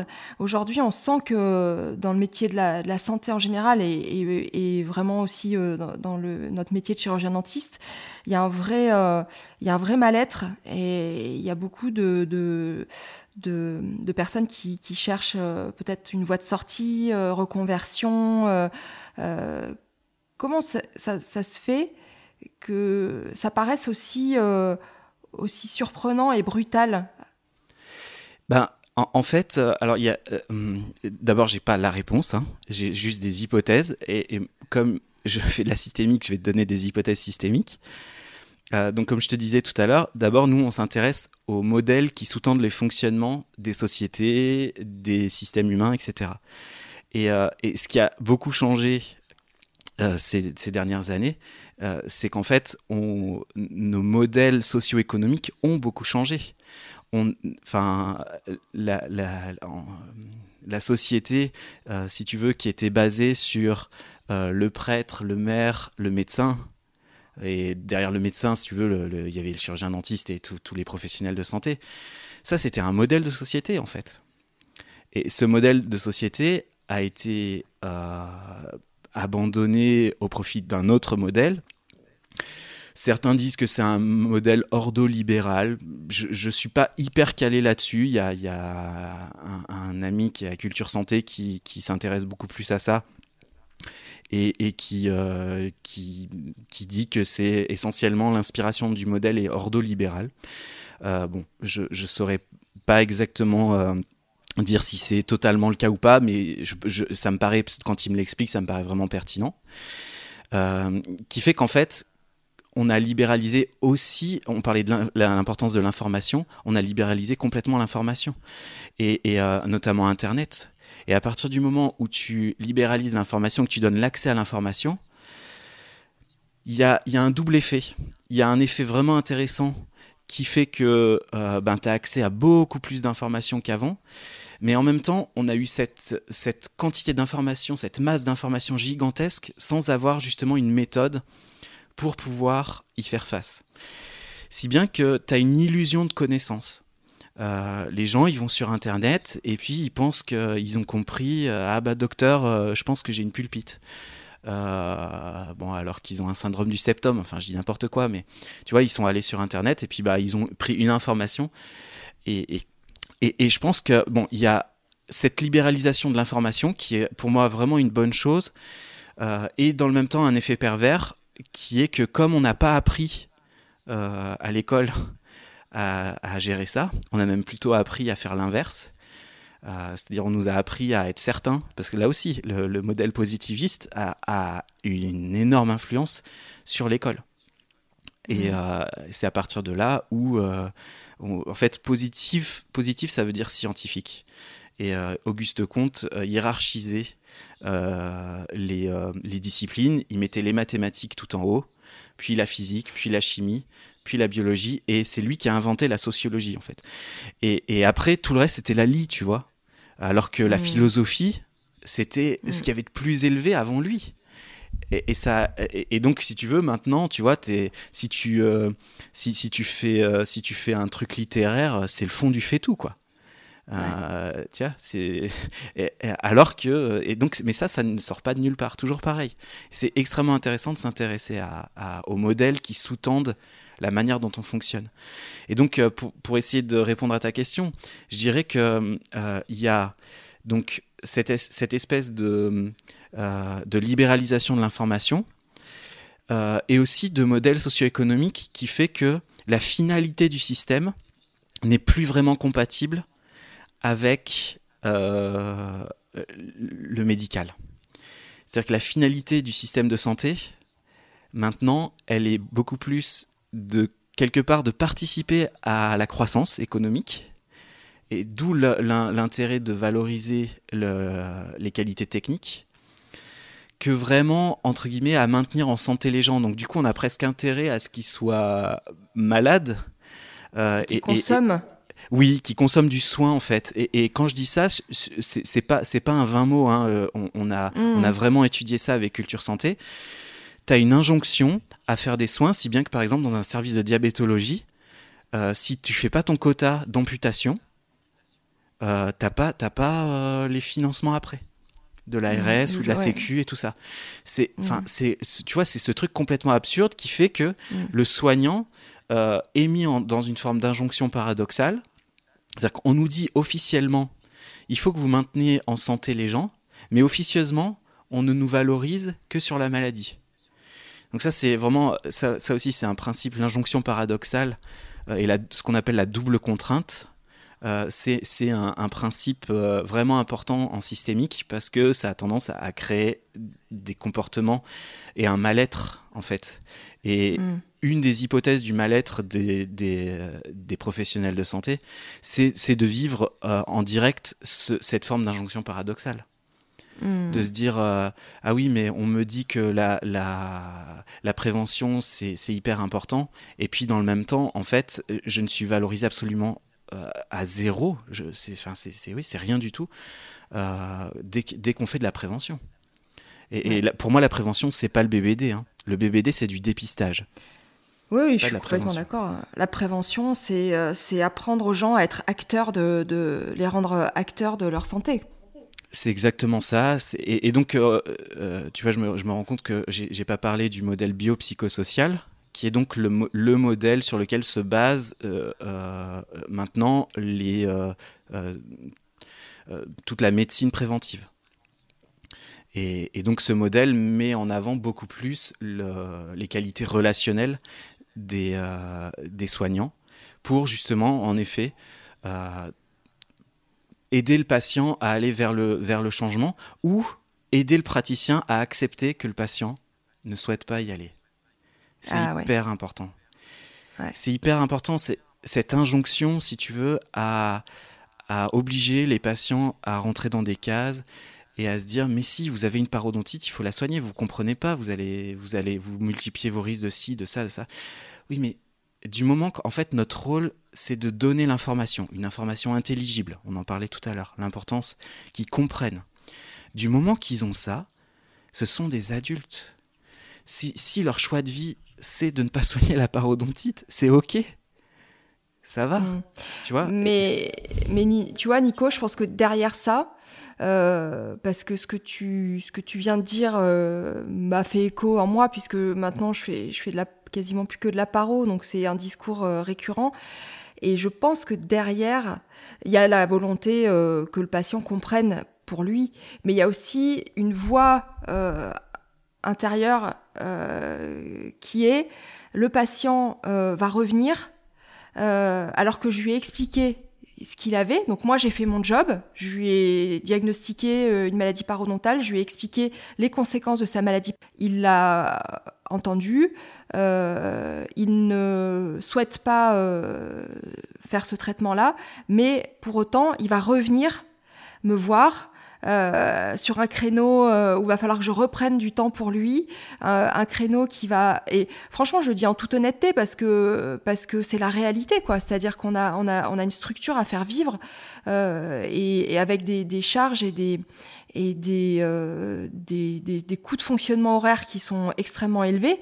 Et cette pensée, euh, même, même le meilleur, euh, va dire, le plus grand humaniste qui veut faire le bien, là, là en arrière-pensée, cette, cette, ce que je viens de dire. Oui, alors, alors c'est pas, c'est pas de l'humanisme pur, ce dont, ce dont j'ai parlé, c'est, plus du pragmatisme. D'abord parce que ce qu'ont montré les, les, scientifiques qui étudient les, les systèmes, c'est que euh, quand on laisse la liberté euh, de choix aux patients, paradoxalement, ils vont adhérer beaucoup plus à ce qu'on leur dit que si on essaye de leur imposer. Surtout dans un monde où, as, euh, un, où on leur dit qu'ils sont libres et tout ça. D'accord? Donc ça, c'est la mm. première chose. La seconde chose, c'est qu'en fait, on est responsable de fixer le cadre. C'est-à-dire que si le problème, c'est, et tu as raison, il faut qu'on gagne notre vie, euh, ben, déjà, ce qui est important, c'est que cette première consultation, on la gratifie à la hauteur de ce qu'on est en train de faire. Même si on a, souvent on ne le fait pas parce que justement on se dit mais ouais mais on fait pas vraiment un acte technique, on lui explique et tout ça. Mais ça c'est vraiment une construction mentale qu'on nous a intégré euh, dans le cerveau, mais est-ce qu'on l'a vraiment choisi ce truc-là? Je pense pas. Je pense pas. Euh, je pense que c'est un truc nous-mêmes qui nous fait dire ah, mais quand je fais pas un acte technique, euh, je je veux pas trop valoriser ce que je fais. Mais tu vois, si la première consultation paro, tu la valorises à un niveau où euh, tu sais que ton taux horaire est bon et que, et que tu vas t'y retrouver, si le patient ne revient pas, tu t'y retrouvé. C'est si jamais ta première consultation est, trop basse que là, du coup, il y a cette forme d'injonction à la réussite. Il faut qu'ils reviennent parce que du coup, il faut que je sois rentable pour le, la prochaine fois parce que la seule rentabilité sur laquelle je fonde mon cabinet, c'est l'acte technique. Alors que si mhm. on est convaincu que euh, tu vois, on fait des formations euh, euh, sur le plan relationnel pour motiver les patients et tout ça. moi, maintenant, je, je, fais en sorte que quand je fais des séances comme ça, ce soit rentable pour moi. Et donc, si mm. le patient revient, c'est bien. S'il revient pas, c'est bien. Mm. Mais tout en étant euh, conventionné. Oui. Oui. Oui, complètement. Complètement. J'ai. Il euh, y, a, y, a, Si tu veux, tu vois, maintenant, il y a des codes pour les photos, par exemple, ou des choses comme ça. Oui, c'est vrai. Ouais. Donc, c'est sûr qu'il n'y a pas le code, il n'y a pas le code euh, euh, éducation thérapeutique et tout ça. Mais, mais pour moi, c'est hors de question que parce que le système, si tu veux, ne prend pas en compte quelque chose qui est important pour le patient, je, du coup, je, je ne le fasse pas. Ça n'a pas de sens. Mm. Donc, euh, pour moi, c'est vraiment important de valoriser tout ça. Comme je te disais, entre la psycho, l'entretien motivationnel, euh, j'ai passé beaucoup de temps à faire euh, de l'entretien motivationnel. Euh, et là, là, je vais faire une formation validante de 40 heures en éducation thérapeutique avec mes assistantes. Tout ça, c'est du temps. Et en fait, le peu de temps qu'on a, pour le patient, ça paraît simple, ce qui en ressort. Mais en fait, c'est le résultat de tellement d'heures de travail derrière que c'est pas mm. possible de ne pas valoriser ça. Et, quand on leur explique, ils comprennent très bien. Le, mm. si si, euh, si nous-mêmes on se braque, forcément ils vont pas comprendre. Euh, si, on fait, euh, si on fait une erreur fondamentale d'attribution, c'est-à-dire que ah il revient pas, ou alors il me dit qu'il veut pas reprendre rendez-vous, je le prends mal, il est en train de me faire ça, il ne me fait pas confiance. Tu vois? Ah ouais, ça c'est vraiment le truc qui revient, ouais. ouais. bah, et typiquement ça c'est une grosse erreur en fait. Peut-être que mm. c'est pas le moment. Peut-être que c'est pas le moment. Je veux dire, mais euh, pour la santé, euh, en fait, tant qu'on n'a pas été malade, on ne se rend pas compte que les décisions en santé, bah, c'est hyper complexe. Et que des fois, il se joue des choses euh, qu'on appelle irrationnelles, et je suis pas d'accord. Il y a toujours une rationalité cachée derrière les comportements qu'on trouve irrationnels. tu vois, le, le, fait de... donc, je, je, travaille avec l'hospitalisation à domicile de, de l'hôpital d'Aubenas et on voit du coup beaucoup de, de, patients qui ont des cancers. Euh, et, et, le choix, si tu veux, qu'ils font parfois de ne pas, de ne pas euh, euh, faire de chimio, de radiothérapie et tout ça, on peut le trouver irrationnel. Mais on le trouve irrationnel parce qu'on n'a pas pris le temps de comprendre la construction du monde de l'autre. Hmm. Et ça, ça c'est fondamental. Quand on est avec nos patients, si on ne comprend pas leur monde, on passe à côté de l'essentiel de, de la relation. Hmm. Le, système est foireux. si, si, on, ne comprend pas le... Euh, et, ça, c'est une des bases de, de la... Quand, je disais, le, c'est aussi un savoir-faire, c'est une méthode. En fait, le, la systémique se base sur le constructivisme, c'est-à-dire une manière d'acquérir de la connaissance euh, on, considère que en fait euh, la connaissance est une construction en permanence et c'est pas euh, on n'essaye pas d'avoir un, savoir figé acquis c'est un peu en, en, balancement avec ce qu'on appelle le rationalisme qui considère qu'il y a une réalité objective et il faut trouver la méthode pour trouver cette réalité objective. Euh, mais on a découvert que avec euh, tout, le monde est tellement complexe qu'on on ne peut pas avoir accès à cette réalité. Surtout qu'elle est mouvante en permanence. Mm. Une fois qu'on a mm, mm, acquis un savoir, peut-être qu'il est déjà périmé. Euh, et, du coup, cette, cette idée du constructivisme fait que on est en permanence, non pas en train de trouver la meilleure solution qui, qui, convient au patient, mais plutôt de lui proposer une solution. Et puis, ben, vu que c'est quelque chose en construction, peut-être qu'il va lui falloir du temps. Et hmm. peut-être qu'il va revenir dans deux ans. Et c'est OK. Après, le, le, but finalement de la, de la relation, c'est d'arriver euh, à former une équipe et que le patient euh, devienne un, un, élément de l'équipe en fait. Oui, bah tu vois, c'est ce qu'on disait tout à l'heure. Euh, bah, on peut dire équipe, on peut dire système, c'est pareil, on peut, dire, euh, on peut dire un ensemble, etc. Mais à, la base, c'est toujours la même chose. Et donc le truc, c'est de savoir quel est le plus petit dénominateur commun qui va faire qu'on va faire système. Et peut-être qu'au moment où on le voit là, c'est pas le moment.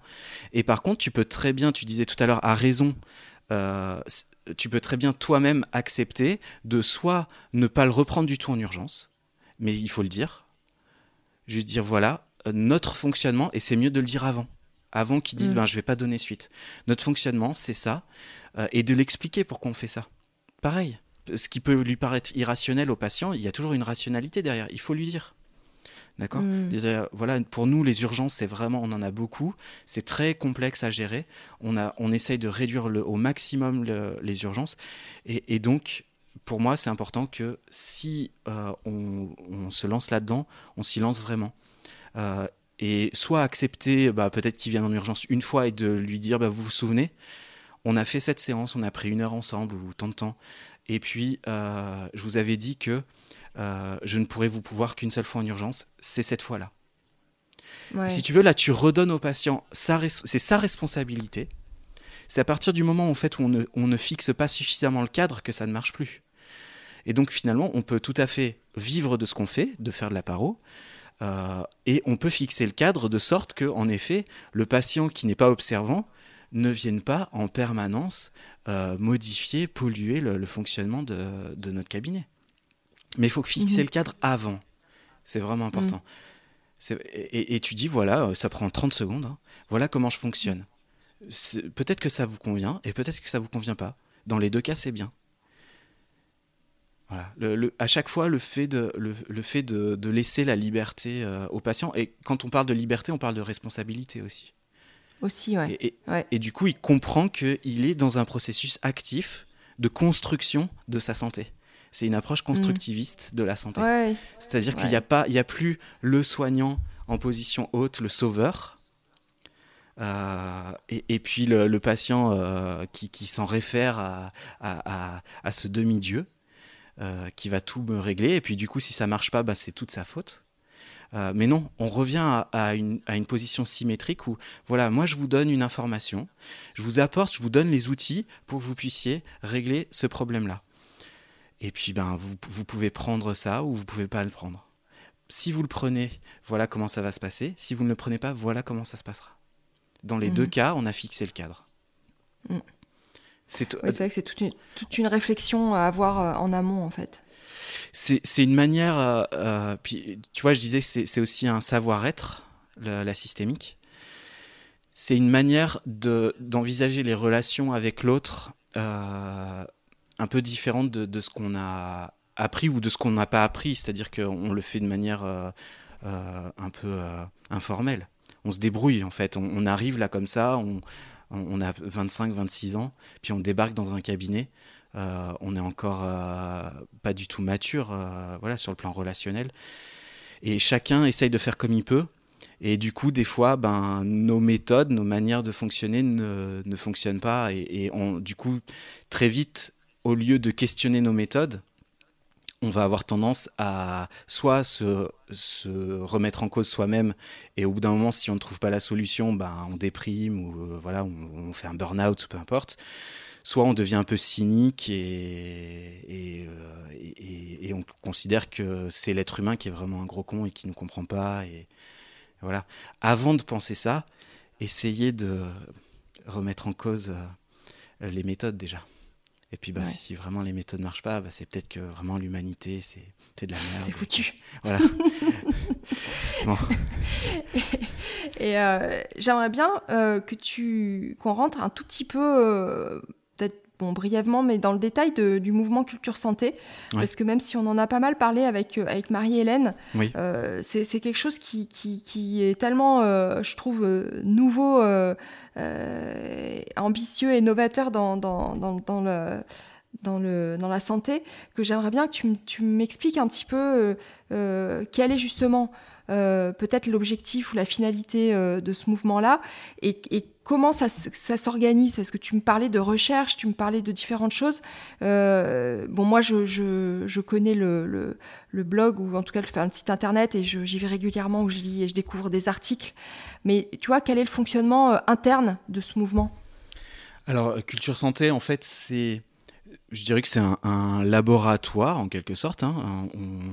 On, est, euh, on est plusieurs à se rassembler et on est intéressé pour faire de la recherche en santé publique avec une approche systémique.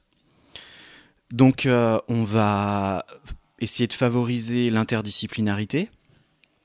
Et typiquement, là, on, est en train de faire une étude qualitative euh, en santé orale euh, dans les EHPAD.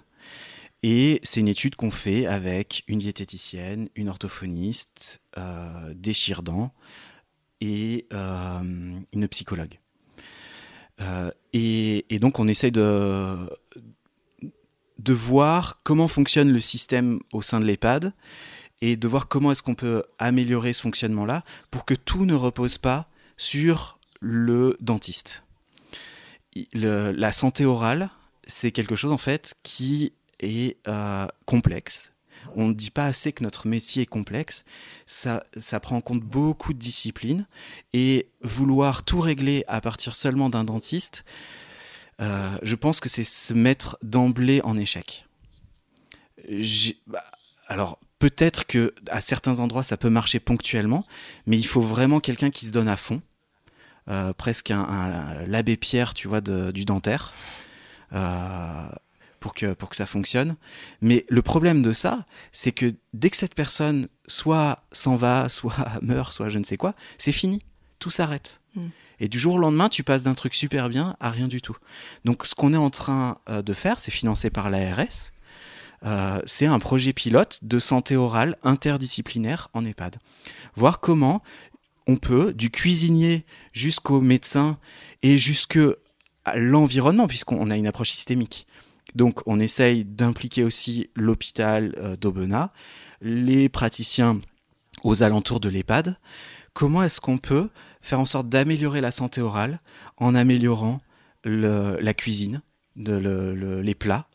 Euh, Parce qu'en fait, il faut savoir qu'il euh, y a tout un truc que j'ai découvert là en faisant l'étude. par exemple, que en fait, souvent les, les, patients qui arrivent en EHPAD, il y a une bonne partie qui arrive de l'hôpital. Genre, ils se sont fait un col du fémur, tu vois. Mhm. Euh, puis, ben, on les met en EHPAD. Et en fait, à l'hôpital, comme les, gériatres ont très peu de formation en orthophonie, euh, dès qu'il y a le, moindre problème de fausse route, ils vont les mettre en mixé. Or, les aliments mixés sont hyper collants. Donc, qui dit hyper collant, hyper les, ce sont des patients qui se retrouvent, si tu veux, dans, une, misère sociale. Il y, a, eu ils ont subi un choc psychologique énorme. Euh, se brosser les dents, c'est pas leur truc. Comme on scinde le système en plusieurs euh, spécialités, les aides-soignants, les infirmiers, euh, les diététiciens ne sont pas formés à la santé orale. ils n'y connaissent rien. Euh, donc si tu veux, on se retrouve dans un no man's land comme ça et on voudrait, par une baguette magique, euh, euh, trouver une solution pour les, les, problèmes de santé orale des, des, personnes en EHPAD. Mais en hmm. fait, ça ne peut pas fonctionner comme ça. Donc d'abord sur le plan de l'action, tu vois, on essaye de monter des actions, donc c'est très pragmatique en fait, où, où on fait en sorte que euh, d'impliquer l'ensemble euh, du système euh, et on le fait pas seul c'est pas tu vois il y a pas c'est pareil dans notre état d'esprit c'est pas culture santé qui va révolutionner, la santé publique tu as l'UFSBD là qui qui qui, fait des choses super bien pour essayer de former au sein des EHPAD des représentants en santé orale. Et ça, c'est hyper précieux d'avoir euh, tu vois, une infirmière, une aide-soignante. Il ne faut pas qu'il y ait qu'une seule personne, de jour pareil, mais qu'il y ait plusieurs personnes qui aient des connaissances, qui sachent qu'est-ce qui se passe, euh, qui sachent que, ah oui, ça c'est un facteur de risque, il faut faire gaffe. Euh, que leur, leur laisser la boîte de biscuits en permanence à côté de d'eux, c'est pas une bonne idée. Tu vois mhm. Euh, de, leur faire boire du sirop euh, à 4 heures, euh, c'est pas une super idée non plus. Enfin voilà, c'est que des petites choses comme ça qui font que, si tu veux, on essaye de, de, créer des projets de santé publique qui sont peut-être un peu différents. et qui sont vraiment fondés sur l'interdisciplinarité et surtout sur, toujours pareil avec cette idée de, de constructivisme, de pas se dire on va essayer de trouver le meilleur projet, la meilleure solution, mais plutôt de se dire on va donner aux gens des compétences pour qu'ils puissent faire évoluer petit à petit et adapter à leur structure, puisque un projet euh, dans un EHPAD ne sera pas valable dans l'autre. Il y a des spécificités euh, économiques, géographiques, sociales, culturelles qui sont complètement différentes. C'est pas un EHPAD, je sais pas moi, de, à, Neuilly, c'est pas du tout la même chose qu'un EHPAD au fin fond de l'Ardèche. Et et c'est pas les mêmes problématiques. Mais par contre, il y a les mêmes bases. C'est-à-dire que quand tu mhm. donnes aux, gens à l'intérieur de la structure les capacités de comprendre ce qui se passe, de pouvoir faire évoluer, de pouvoir renvoyer aux spécialistes quand il y a besoin, et de pouvoir faire le lien, bah là, ça change beaucoup de choses. Et donc, bah, on, va essayer de, voir ce que ça donne. Après, moi, je l'avais fait d'une manière un petit peu informelle avec les structures du handicap, puisque quand je m'étais rendu compte que faire des soins sur les personnes en situation de handicap, c'était pas du tout suffisant, il y avait eu un gros changement à partir du moment où j'étais allé dans les structures, dans les masses, les maisons d'accueil spécialisées, les IME, les femmes, etc. Toutes ces structures où, si tu veux, le fait d'y aller et de les former, de faire juste chaque année, en fait, je vais faire un dépistage dans une quinzaine de structures du, département. Et en même temps, je leur fais un cours de quoi 40 minutes. Ils n'ont pas le temps. Ils sont complètement euh, euh, pressés par le, par le système. Eux aussi, ils ont cette injonction à faire des soins, à faire des actes techniques, etc. Et donc, on essaye de faire au plus court, mais ce sont des, des, des petits conseils de base, quoi des petits conseils de base. Mm. Les handicapés, ils, ils, ont, ils se tapent et tout ça, ils ont souvent des traumas. Juste leur dire s'il y a un morceau de dent cassé ou s'il y a une expulsion euh, de dent, faites ci, faites ça, mettez dans le lait ou mettez dans le sérum physiologique et puis appelez-nous et puis on, fait en sorte de se voir dans les 6 heures pour réimplanter, etc. Ça, c'est des, trucs tout bêtes, mais tu vois. Euh, il y a, des, y a des, euh, des, enfants comme ça qui se retrouvent avec plus, plus aucune dent de devant euh, et, déjà que, tu vois, avec le handicap, c'est pas génial. Si en plus l'aspect euh, physique est un peu rebutant ou je ne sais quoi, c'est dur, mais c'est dur pour leur famille surtout. Et, donc, tu vois, juste ce, petit truc-là, tu donnes une info toute simple aux soignants et, ils vont pouvoir euh, faire en sorte que non, on réimplante la dent, quoi. Et le petit, voilà, pour les, pour les familles, ça c'est hyper précieux. Et donc, c'est ce qu'on essaye de faire dans, dans, dans, dans, les EHPAD, là, en ce moment et on verra ce que ça donne. Euh, je mets pas beaucoup d'enjeux sur, euh, sur ce que je fais, je veux, parce que euh, d'abord on n'a pas besoin, euh, on n'a pas besoin de, de, réussir pour persévérer, c'est pas nécessaire. Mm. Et, et, mais bon, je, je, suis curieux de voir qu'est-ce que ça va donner, ça forcément, mm. parce que c'est bien beau si tu veux de se dire oui la systémique c'est super intéressant tout ça, mais à un moment donné il faut faire ses preuves. Alors certes euh, ça a fait ses preuves en psycho, ça a fait ses preuves dans les systèmes complexes, en, anthropologie, au, CNRS, tu as, David Chavalarias qui étudie euh, euh, les, comportements économiques des gens grâce à, la systémique. C'est absolument passionnant et ça remet en cause beaucoup de, modèles, justement, aussi bien les modèles... libéraux que, les modèles communistes, tout ça, tous ces modèles-là sur lesquels on est resté un peu coincé. Et, euh, si tu veux, c'est grâce à, ces gens-là que du coup, je me dis, mais c'est dommage de ne pas utiliser ça euh, en santé publique. On n'est pas juste des producteurs d'actes à la chaîne. Hmm. C'est vrai qu'on, si, je résume un petit peu, tu vois, aujourd'hui on a, on, a, on a une masse de connaissances euh, incroyables dans plein de domaines. C'est-à-dire qu'on est arrivé à un stade où on a compris énormément de choses mais de manière euh, vraiment isolée. Et maintenant, l'enjeu euh, dans les, années à venir, ça va être qu'il y ait un fil rouge un peu qui réunisse euh, des différents acteurs et qui permettent un partage de connaissances pour finalement arriver à quelque chose de plus cohésif, quoi. Bah, on va être face à des enjeux, si tu veux, qui vont nous obliger à faire ça. L'approche systémique, c'est pas un truc magique, c'est pas, c'est pas la, meilleure approche. C'est une approche qui est intéressante face à la complexité. Et, on va être face à, je pense, des problèmes d'une complexité qu'on n'a jamais connue, euh, aussi bien avec les enjeux climatiques que euh, plus le vieillissement de la population est important, plus on a des maladies euh, qui sont, complexes à gérer et on va se, prendre un tsunami. Là, j'avais fait une étude pour l'URPS Rhône-Alpes. on va se prendre un tsunami de, patients âgés, en fait. C'est pour ça que, j'ai voulu faire cette étude avec Culture Santé et que les autres ont accepté. Euh, parce qu'il y a, dans culture santé, euh, il y a plusieurs, euh, plusieurs spécialités. Hein. Médecin, il y, a même un, directeur d'EHPAD qui nous a rejoint après, après avoir lancé le projet. Donc c'était cool qu'ils acceptent ça parce que c'est assez spécialisé dans le dentaire. voilà, c'était sympa. Euh, mais le, dentaire, en fait, est, une bonne idée de ce qui est en train de se passer globalement. C'est-à-dire que quand, quand on, centre un modèle sur euh, uniquement euh, le soin, on se retrouve avec euh, des problèmes à long terme en fait avec des effets retard et on est en train juste de se prendre tu vois la première Mm. vague là. Mais on va s'en prendre une, une, euh, une gigantesque et on va être face à un, un conflit éthique important. C'est-à-dire est-ce qu'on laisse euh, nos personnes âgées décrépir ou est-ce qu'on essaye de s'en occuper? Euh, et c'est pas de l'humanisme ou c'est je ne sais quoi. C'est c'est juste euh, que voilà enfin je- j'aimerais enfin je- j'essaye de, de faire aux autres ce que j'aimerais bien qu'on me fasse. Euh, on, on- dans pas si longtemps on va être vieux hein. Mm, enfin ça. j'espère. J'espère. C'est la seule manière qu'on a trouvé pour pas mourir.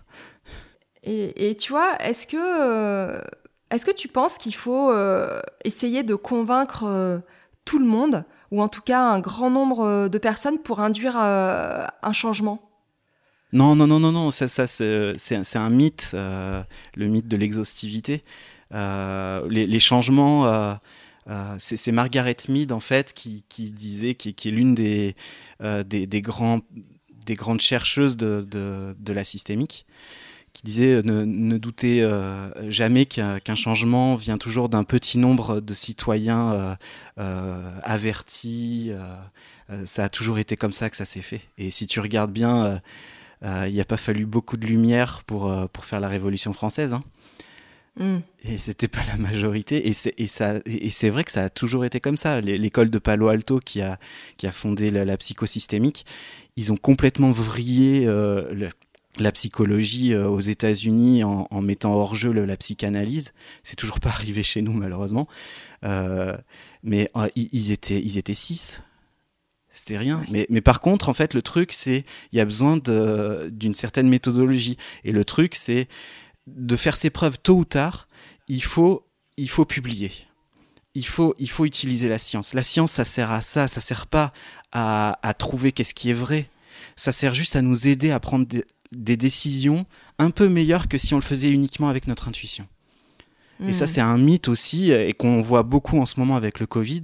C'est euh, les gens ont l'impression que euh, il faut trouver la vérité sur le Covid. Là, euh, j'ai des amis euh, qui qui sont à fond anti-vax et, et tout de suite c'est le truc, tu vois, euh, le docteur euh, Fauché ou je sais plus comment il s'appelle euh, euh, vous donne la vérité brute, tu vois.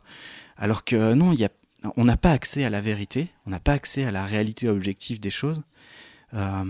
On a, on a juste accès à des petites choses qui nous aident à prendre des meilleures décisions que si on le faisait euh, juste comme ça, sans, sans chercher. Donc euh, c'est, notre objectif, si tu veux, c'est essayer... Je sais pas si on essaye de faire des changements.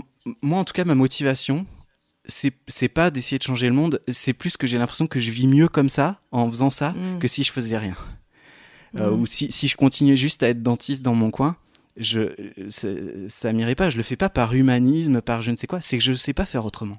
Je peux pas. Mais tu sais, les, choses qu'on arrive le mieux à transmettre, euh, enfin, je veux dire, c'est quand on fait les choses pour soi et parce que ça, ça, nous, ça nous plaît à nous, c'est ce qu'on arrivera euh, certainement le plus à, transmettre euh, aux autres. Je pense pas qu'on fasse les choses, même la meilleure des personnes, qu'elle fasse les choses que pour les autres. On les fait avant tout pour soi. Oui, oui, mais on fait toujours. Mais c'est pas, c'est pas, c'est pas mal, c'est pas méchant. Ah non, c'est pas mal. C'est- au contraire, faut- au contraire, je pense qu'il faut, il faut vraiment en avoir conscience. Et donc, il faut, euh, il faut euh, être, euh, on en parle beaucoup, mais être indulgent envers soi-même, se, se- se permettre aussi des erreurs, s'autoriser des écarts, et, et pas tout le temps se, se flageller. ça sert à, ça, ça fait pas avancer, quoi.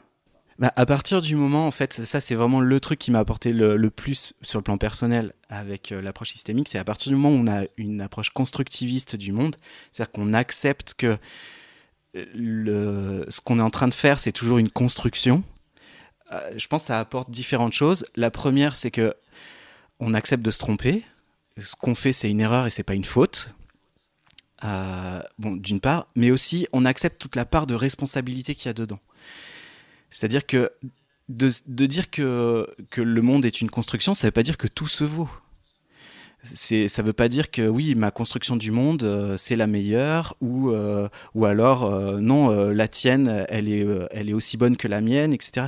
Non, c'est toutes, les, toutes les constructions ne se valent pas. Il faut avoir la responsabilité de se dire, ben, vu qu'il faut que je la remette en cause, c'est avec quoi je la remets en cause, et à qui je fais confiance pour la remettre en question.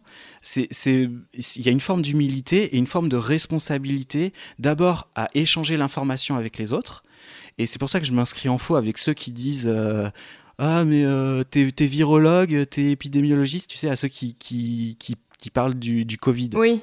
Mais c'est terrible, ça.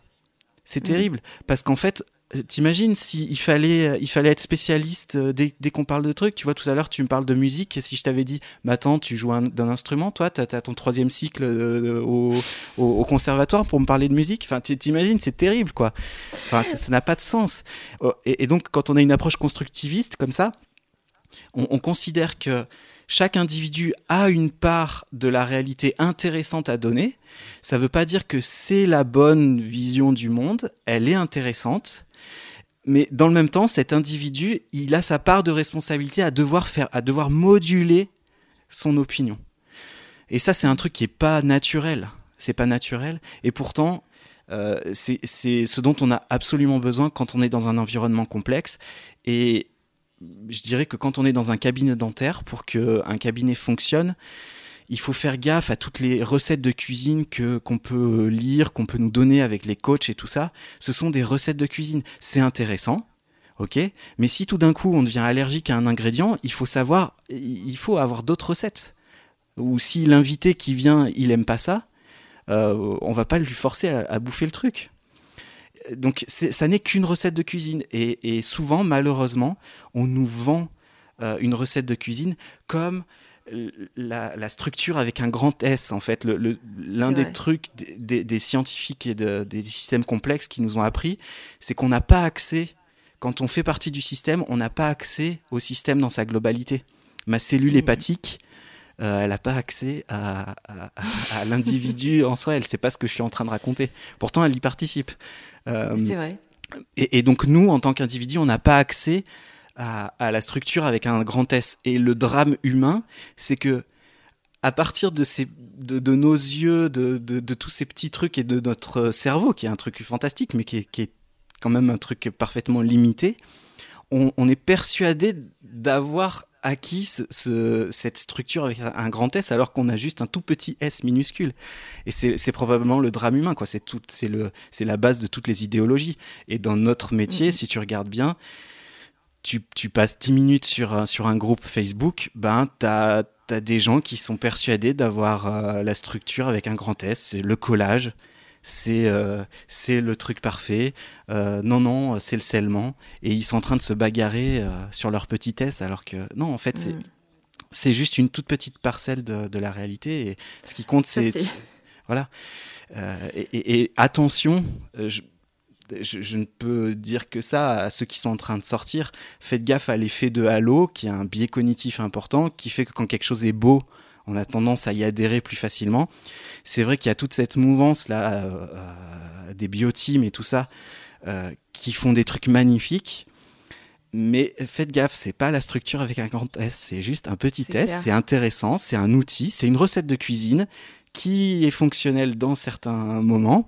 Et même si elle est très jolie, euh, c'est pas pour autant que elle peut pas pourrir si on la laisse comme ça euh, à l'air libre. Mm, mm. Et le collage, c'est pas magique. Les bactéries, elles reconnaissent pas quand on met la digue. Euh, c'est voilà, c'est intéressant. J'adore ça. Moi, je fais ça, ça, ça m'éclate. Mais c'est juste un outil, quoi.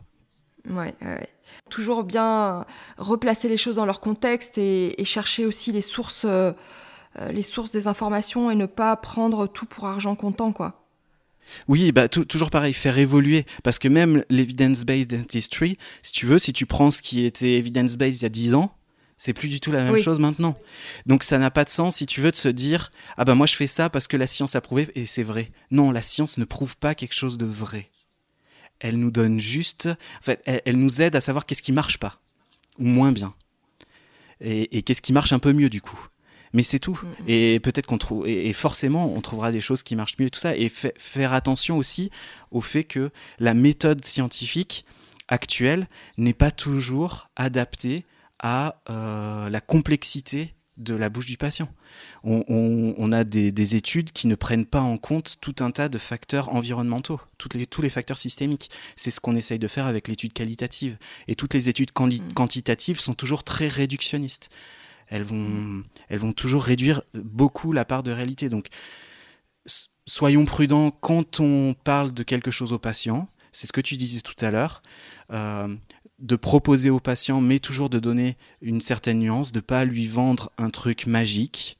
Euh, je suis au conseil de l'ordre et souvent les trucs qui déconnent, c'est parce que on a vendu de la magie au patient et que non, il n'y a rien de magique, que il, commence à y avoir justement, c'est pour ça que je parlais du collage, il commence à y avoir des retours comme ça où, si tu veux, on, a collé des overlays euh, chez un patient qui se brossait pas les dents. Et puis voilà, et, souvent, il y a ce côté un peu magique qu'on peut voir. Il y a le, la, Facebook dentistry, comme tu dis. C'est-à-dire qu'on te, présente un cas, puis tu sais, le, le, ah, comment s'appelle euh, la motivation à l'hygiène bucco-dentaire. Donc tu as une ligne, oui, bah, j'ai fait euh, une séance de motivation, puis après il te, il te dit, voilà, après j'ai fait tout ça, alors c'est magnifique techniquement, et puis tu es en train de regarder, tu dis, mais attends, tu as fait une séance de motivation, euh, le gars, il, était, il avait une paro de fou, euh, avant que tu arrives. Là, tu es en train de me vendre de la magie, quoi. C'est-à-dire que en une séance, ça y est, il a changé le, comportement. Tu as envie de dire au gars, mais va vite donner des cours au psychologue, parce qu'il n'y a aucun psychologue qui arrive à, tu vois, où euh, ça arrive une fois sur mille à changer le comportement de, quelqu'un en une séance. C'est euh, voilà, donc attention à, tous ces trucs. Attention, ouais. Ouais, ouais. ouais. On, a, tous les mêmes difficultés de toute façon. Et euh, donc avant que tes filles viennent euh, toquer à la porte parce qu'elles ont faim et qu'elles en peuvent plus, euh, voilà. Et puis pour terminer, est-ce que tu as bah, peut-être un conseil ou une phrase qu'on t'a dit et qui t'a, on va dire, le plus marqué ou qui, qui t'a transformé? Hmm. Tu me prends au dépourvu, je...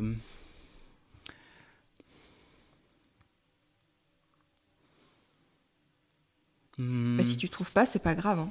Ouais. Euh, écoute, euh, non, je, comme ça, comme ça, je, comme ça, je vois pas. Et alors, ah bah sinon, on va changer. Je vais changer de question. Ouais. Euh, il y a une rencontre qui t'a, qui t'a vraiment, va dire, changé, fait avancer, transformé. C'est un ensemble de rencontres. C'est, bah dans, dans ce, ce, petit monde de la systémique, tu as, vraiment euh, des gens absolument euh, fantastiques. Euh, bon, Edgar Morin, le fait de, l'avoir entendu en vrai, c'est. tu sais, il vient de fêter ses 100 ans là. Je sais pas mm. si tu vois qui c'est, c'est, le philosophe. Et, lui, il a écrit la méthode en réponse à la méthode de Descartes en fait. Il a écrit la méthode systémique.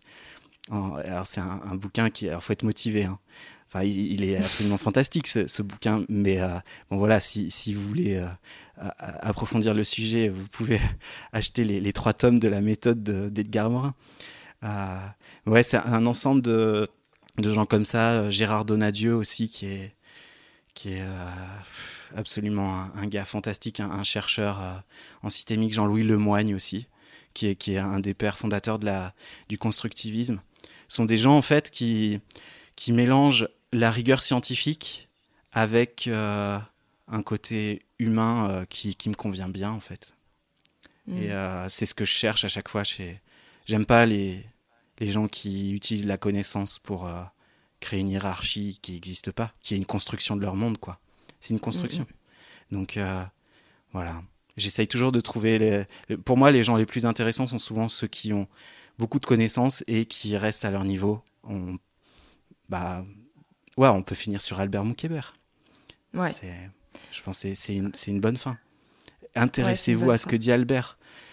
Si, si, euh, si vous en êtes déjà à votre sixième formation d'implanto, arrêtez. Allez, allez, allez regarder des, des vidéos d'Albert, allez vous former euh, sur, des, euh, sur de l'entretien motivationnel, sur tout, sur tout l'aspect relationnel. Mm, mm. Voilà, il n'y a, pas, a pas que n'y a pas que la technique dans notre boulot. Bah écoute, merci beaucoup Nicolas. Merci à toi. J'espère que tes filles vont pas trop m'en vouloir. Moi, j'ai mon fils qui attend patiemment en train de jouer sur l'ordinateur. on, va voir. Écoute, euh, pour l'instant, elles n'ont pas l'air de, faire du bruit. Je leur ai dit peut-être jusqu'à ah. midi. Donc, tu vois, c'est 11h57. Donc, je pense que c'est bon. Ça. Le contrat, eh ben, le, cadre, le cadre est toujours bon. Euh, elles vont pas me manger. À bientôt, Nicolas. Salut.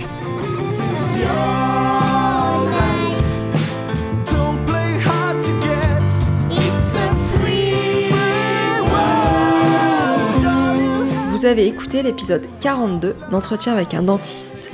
Si vous avez aimé, partagez-le à quelqu'un à qui vous pensez que ça pourrait plaire ou être utile et venez me faire un retour par mail à entretien avec un dentiste à gmail.com tout attaché ou sur les réseaux sociaux.